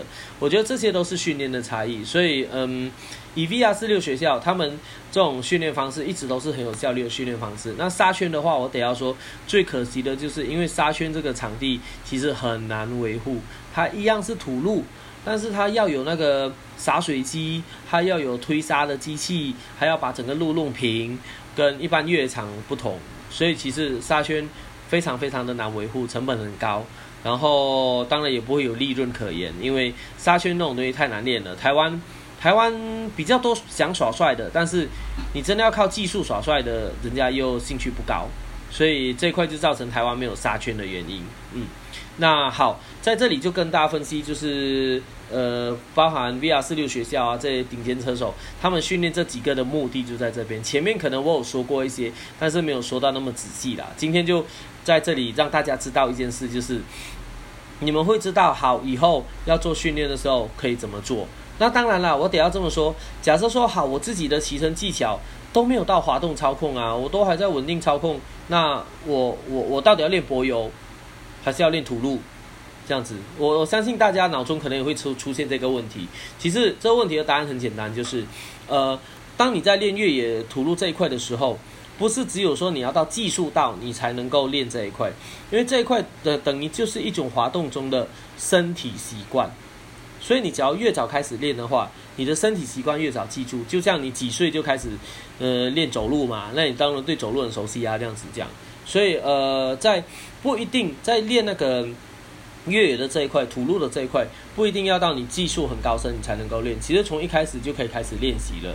那你唯有在开始练习之后，你记住这种感觉，那当然对于柏油有没有帮助？有，因为你连在土路中你一直都滑动，你都不怕了。那在柏油中对你来说就好还好啊，哎，原来都抓得住地板，我要继续开油，继续开油，继续开油。所以为什么练土路的，呃，有在练土路的人，他们的进柏油的技术也会很快。而且练土路的人，他们在柏油里面，他们热车通常都很快，坐车的秒数都很快，任何一台车开上去都可以做秒数，就是因为他们本身已经把这个极限点抓到，所以大家都还在游走在那个稳定边缘，觉得说，哎，一到十之间，我可能坚骑个五六五六，但是那种我们那种练练那个滑胎柏油的人，呃，滑胎跟土路的人出来，我一上去，我们是直接踹到八跟九跟十。然后就开始滑动这样，对，所以这种就是差异所在。所以这样练习有没有有没有办法进步？有，也会有效帮助你柏油的进步。但是差异就是第一你要有场地嘛，第二要有车，然后第三很重要一件事，嗯，要有教练。因为土路这种东西，我看过很多人，他们就随便乱练，就下去乱开油、乱开油、乱开油。那这样子感觉就很爽嘛，对不对？很帅嘛，就那种开油瓦车就反打这样。但其实你没有搞懂的话，你是在乱练东西。乱练东西你会有错误动作，你错误动作习惯了，你回到柏油上，失误出现那一刻，你会很习惯那个错误动作，会更严重造成害赛。所以其实土路练习也很细腻，要很懂得怎么去练它，这样子才不会造成反效果。嗯，好，所以各位不好意思，今天那个。嗯，我们这边演的非常非常晚哦，就是通常都是十点准时结束，结果今天拖了快半个小时诶，拍谁？好了，我我讲了这一段，我我希望我希望这一段能够带给大家多一些反思，就是你你说他在以后在练习的时候，你们能够稍微知道一些想法这样子。那在这里呢，就是我赶快在呃，我赶快把这个 cross 掉，然后我也让。大家开始去聊一聊，这后面这段有什么心得？那同样在 YouTube 上的各位，你们有什么问题，随时打字，因为我的我这边都可以看得到你们的打字来回答你们。那首先我们就拉回到 Clubhouse 上面，让 Clubhouse 的各位呃来开始和。聊聊一聊我们第二个主题，你们有什么心得或者什么想提问的地地方？公安阿伦，假如有可以开麦克风的话，你也可以上来上面。我因为我记得我刚有邀请你的，没关系。那我们一样，我们试试看看少伟现在可以开麦克开麦吗？等一下哦，看一下哦。好，那我们再看过过可以开麦吗？都可以。嗨嗨嗨呀呀呀！过不晓得这第二段的话有什么心得或是有什么疑问呢？呃，这吐露练习其实真的很重要啊。对，因为 因为你如果要快，基本上我我觉得啦，嗯我个人认为的啦，你要快哦，嗯，你后轮一定要有些许打滑，不然你就像你电控不关掉嘛，对对对对对，你后你只要没有些许打滑，其实你跟快都沾不上边。我觉得你还在稳定的状态，就是 对还在你可以控制的些许打滑，这样才有办法向更快迈进。我就我是这样觉得啦，所以说嗯像那种吐露练习，嗯就是练习自己对于那种可控的失控的操纵，其实这蛮重要的。对，没错，感谢过的分享。应该说，我把过的话哈，再重新重组一下，就变成说，呃，要快的话，呃，应该说一定要让啊，我应该这么讲，呃，要快的话，一定要让后轮打滑。我会把它修改成，要快的话，你必须要有能力开油，开到让它推到那个打滑的程度，推到那个我刚才讲稳定的九跟十，然后跨到十一开始滑半滑动状态，那时候代表你的开油会比别人大，所以是因为这样子而产生打滑，呵 呵让大家知道一下。嗯，好，那我看一下，再接下来，呃，不知道 Sally 回去搞避震器了没有？看一下 Sally 现在可以开麦吗？嘿嘿，哎呀，还是远离避震器了。好了，没有，毕竟这从来都不是我在弄啊，啊啊啊。我在办公室。哦，好了，那那第二段不知道目前听到这里有什么心得啊？诶，呃，讲到 VR 四六这一个学院，对，呃，想要补充一点就是，这个学院要是他没有嗯。做什么什么的 camp 的话，对基本上这个学院它只收意大利人。呃，只收一首意大利人啊，对对对对对对对对对，哦，原来是这样，所以连国外的要报名也不能去哦。对，如果他没有对开什么特别的对这种，比如说他有那一个雅马哈的那一个 VR 四六 Master Camp，对对对对对对对然后对，Master Camp，嗯，它这个 VR 四六 Master Camp，对，呃，是隶属于雅马哈的，哦，然后是雅马哈挑选出来的车手才可以才可以参与这一个这个 Master Camp。哇，那很硬诶，那几乎这种都是到西班牙联赛等级的车手诶。诶，不一定，嗯他会、嗯。他也会挑选亚洲的车手，对，哦，哇他也会挑选亚洲的车手，但是这些车手嗯。必须是，呃，是雅马哈那一边挑选出来的。哦，了解了解，咚咚咚咚咚，对嗯，然后教练你你报名的那一个，它是开放给全球，然后他就没有嗯。计较是哪一个国籍，但是，他平常的学生嗯。都只收意大利人。哦，你知道多多向往了吧？口水一直流这样。对，这个是我得到的资讯，然哦后跟大家分享，就是 VR 四六这个赛车学院，它嗯，只收意大利人这件事情。哦、oh、，My God，哎，没关系，以后你也可以，呃，对对对。因，为教练有说到，呃，嗯，车手他们的训练车，然后有说到用滑台车，对对对对。有越野车，然对对。对，后其实还有一个大家比较不知道大家是不是比较少知道，对，他还有有用的就是呃类似卡柚，但是它哦不 mini 是叫卡柚，我知道那一个欧瓦类，对对对对对对对对，我知道。对 对，然后嗯然后像欧瓦类这样子的，呃。嗯真的是技术很好的时候，也是可以做到嗯后轮滑动、哦，对对对对对对对对 power，slide。对，没错没错没错没错，没错，对啊，嗯，大概是想要分享这一边啊，因为你刚才讲的那一个主题，对，我老板他会更多事情可以发表啊跟参与，但是太晚了，然后他又太忙了，嗯所以没有办法邀他进来了。不要紧，不要紧，下次下次有机会的。对，下次下次。对啊，因为好像讲到华台这一方面，对又好像跟他的专业嗯。又有关系。没错，哎呀，我觉得没有下次哦，我觉得要回去找那个，应该说真的有机会回本了去，我很想找他们去骑那个 super moto，我在依赖那边。呃，在伊利那边哈，对啊呃，上个礼拜嗯阿斯兰跟嗯，Enjoy 才去，我知才道，哎，你知道看他们玩就爽死了，就觉得哇，好想玩哦。哎，对，对，大概就是我嗯分享我懂得一点点的资讯。耶，好好然好，后专专业的嗯方面就是那个在忙的人啊，哈哈哈，好啊好啊，没问题，下次一定有机会，因为会一直分享。嗯，好，那我就只能在这边跟大家说晚安哦喽，还要加班。哦，加油加油，好好先加班，加油加油。耶 嗯，好好好，OK，那好，感谢，嗯，嗨，感谢 Sally 的分享。呃，对，的确，我才这么讲，一个 o r 类那个车子哦，呃，它是长得像 Mini Bike 那一种的，但是为什么我这边不会去提那种车？因为问题就在于这里 o r l 那一种是骑柏油路的 Mini Bike，那它骑柏油路 Mini Bike，它一定要，它一定要用到对的车。我我直接讲现实面就是这句话啦。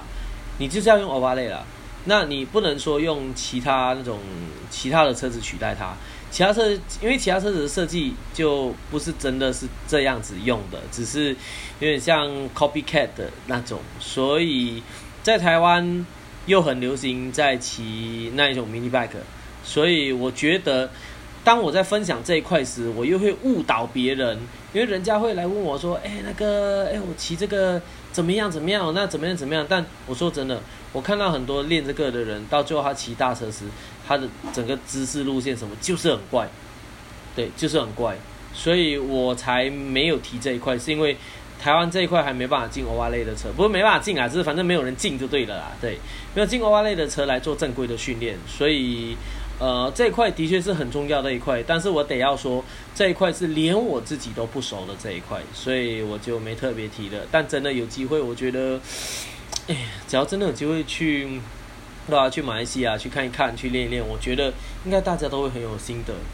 希望，对，所以感谢 Sally 的分享，在训练中这一块是很重要的。然后哦。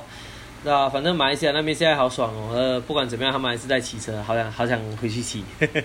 好，好啦，那在呃这里就是我先想，那就一左看一左有方便的话，就来最后一个再分享一下吧。嗯，没有怎么分享的。每次每次听到多华泰的事情，都会多了解一点这样。没事没事。每次听到有不一样的收获啦，对吧、就越听就会好像越了解一点。哦，对，没问题的，下次来，对，下次有机会就练练看看，就知道答案了。对啊，越讲越深，会会想要试试看这样。雷哟雷哟雷哟，开始招手这样。然后，呵，好啦 o k 呃，那感谢一卓的分享，哈，就是 OK，我最后这边呃赶赶快 cross 一下，因为已经三十六分了哈，嗯。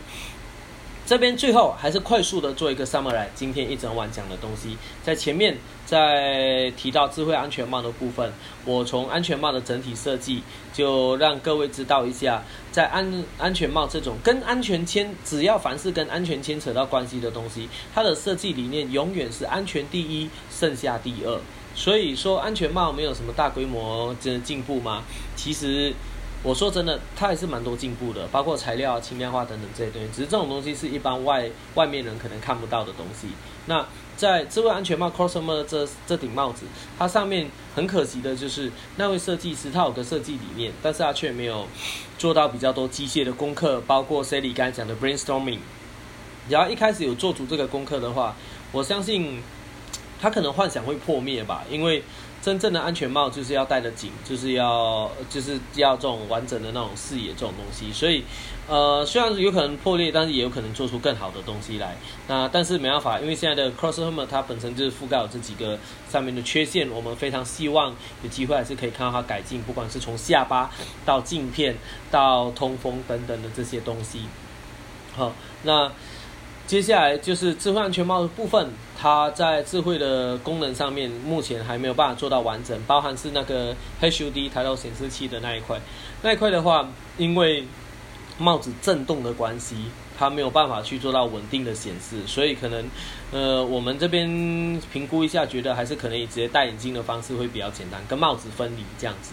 那也有可能，甚至未来智慧安全帽不太需要，因为光是苹果的耳机啊、手表啊，甚至苹果的眼镜一出的时候，其次安全帽就做好安全就好了。这搞不好也是一个很棒的一个选择，嗯。那在第二个主题讲到呃抄袭别人的罗西的训练方法，我们是讲到 VR 四六他们训练的方式，包括要跑 free track、跑 motocross 等等这一类的训练，目的是什么？当然就是在把原本柏油路上面很窄的失控操作拉到很宽，然后让你不断的去习惯那一段的方式，然后那一个你就可以快速的做到极限。那就像过所讲到的，你车子快快快到一个程度时，你要敢开油开到滑了，你还能够继续开，那个才是快的方式。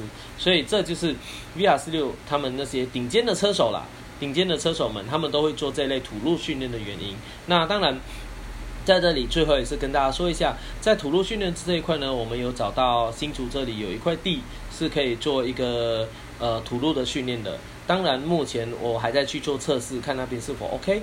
只要 OK 的话，未来我们呃 ACIS 也会开一些土路训练的课程。呃，就希望让大家有机会来试试看。虽然这块推障台湾比较少人碰到，但是在以前我第一次开华台课 K One 的时候，有叫大家上土路这一点，呃，大家就学了非常多的东西，他们也很开心。所以我觉得这一块对于骑乘是实际上真的有帮助的，而且它的要求不高，因为我们并没有要跳土坡，我们只是平地上的一个土路操控。这个时候我说真的哦，就算你骑哈特佛、骑各种什么车子，你都可以进来练。对，大家都练得到东西，不会说一定要纯种越野车才能够练，甚至那种什么什么迈 E 五零什么那种 MSA 那种都可以，野狼那种都可以。所以，呃，我觉得这一块的训练可能是未来我会 ACI 会在规划开这个课程，然后让大家有机会可以学到一些国外的操控技巧，不是只是一直在台湾努力的跑力保，毕竟现在跑一次已经要一万块了，还不包含任何其他开销。对于有钱的人来讲没差，很开心；但是对于真正想练技术的人来讲呢？他们可能没有这么多机会，我们不希望因为这些门槛的提高，让想要练功的人他们的机会丧失了。所以，我们都会尽量找一些更有效率、更有用的训练方式带给大家。那这里我们都会不断的开训练课，我们是 ACIS 的训练学校。啊，当然，这次的节目我还是得要说，这本期节目仍然由 Markna 台湾赞助播出，有他们的赞赞助，我们才能够持续专心做好东西。当然，我们在这种节目中，我们也有放一些那个赞助链接给各位。那希望各位不止有什么意见可以回馈给我们，那只要各位觉得很棒的话，也可以帮我们按个赞，也可以帮我们订阅，帮我们追踪，甚至帮我们做一些小额的赞助，这些都是一些一些力量，让我们可以持续做得更好。OK，今天的节目大概。就到这里，不好意思，时间拉了非常长，甚至已经超过到四十一，哎呀，现在四十一分了，嗯，所以这里就不拖大家的时间。那希望这次仍然能能够让大家学到很多收获。呃，下一次呢，我希望说，嗯，我目前规划下一次会来谈谈电控车该怎么练车。对，因为相信我们常常都在讲，要练车就是要没电控嘛，但是现在其实。台湾法规下来之后，从二零二零年开始的车前 ABS 根本是关不掉的，包括很多车的那个 TC，它根本是关不掉的。那这种车能够练吗？到底要怎么样有效的训练呢？这是我预计下礼拜会用的一个主题。所以就同样下礼拜同样时间，就我们大家一起再来收看，大家一起来学习，一起来进步。我们是 ACS Mototalk 一个不聊天不哈拉，完全专注于二轮专业技术讲解的频道。我是阿 K 啦。我们下个礼拜见，耶！拜拜拜拜，卡炮的大家拜拜，呃，拜拜拜拜，拜拜拜拜。好，Clubhouse 关房了。那在 YouTube 这边一样，也是感谢 YouTube 从头到尾我真的每次看，我都每次得说，你们这些人真的得为自己鼓掌。我们讲的主题那么 hardcore，那么硬，在台湾根本没人听得下，你们还能够听到这里，我也觉得蛮神奇的。哎，有机会真的你们多回馈点讯息给我，因为这样子我才看得到说，呃，到底大家是觉得呃有点容易，有点难，呃，或者是有什么想要的，有什么是觉得不懂的。因为毕竟我这么讲，两个小时，哎，两个小时，哎，这比大学上课还久，哎，那竟然两个小时大家都坐在电脑前面的。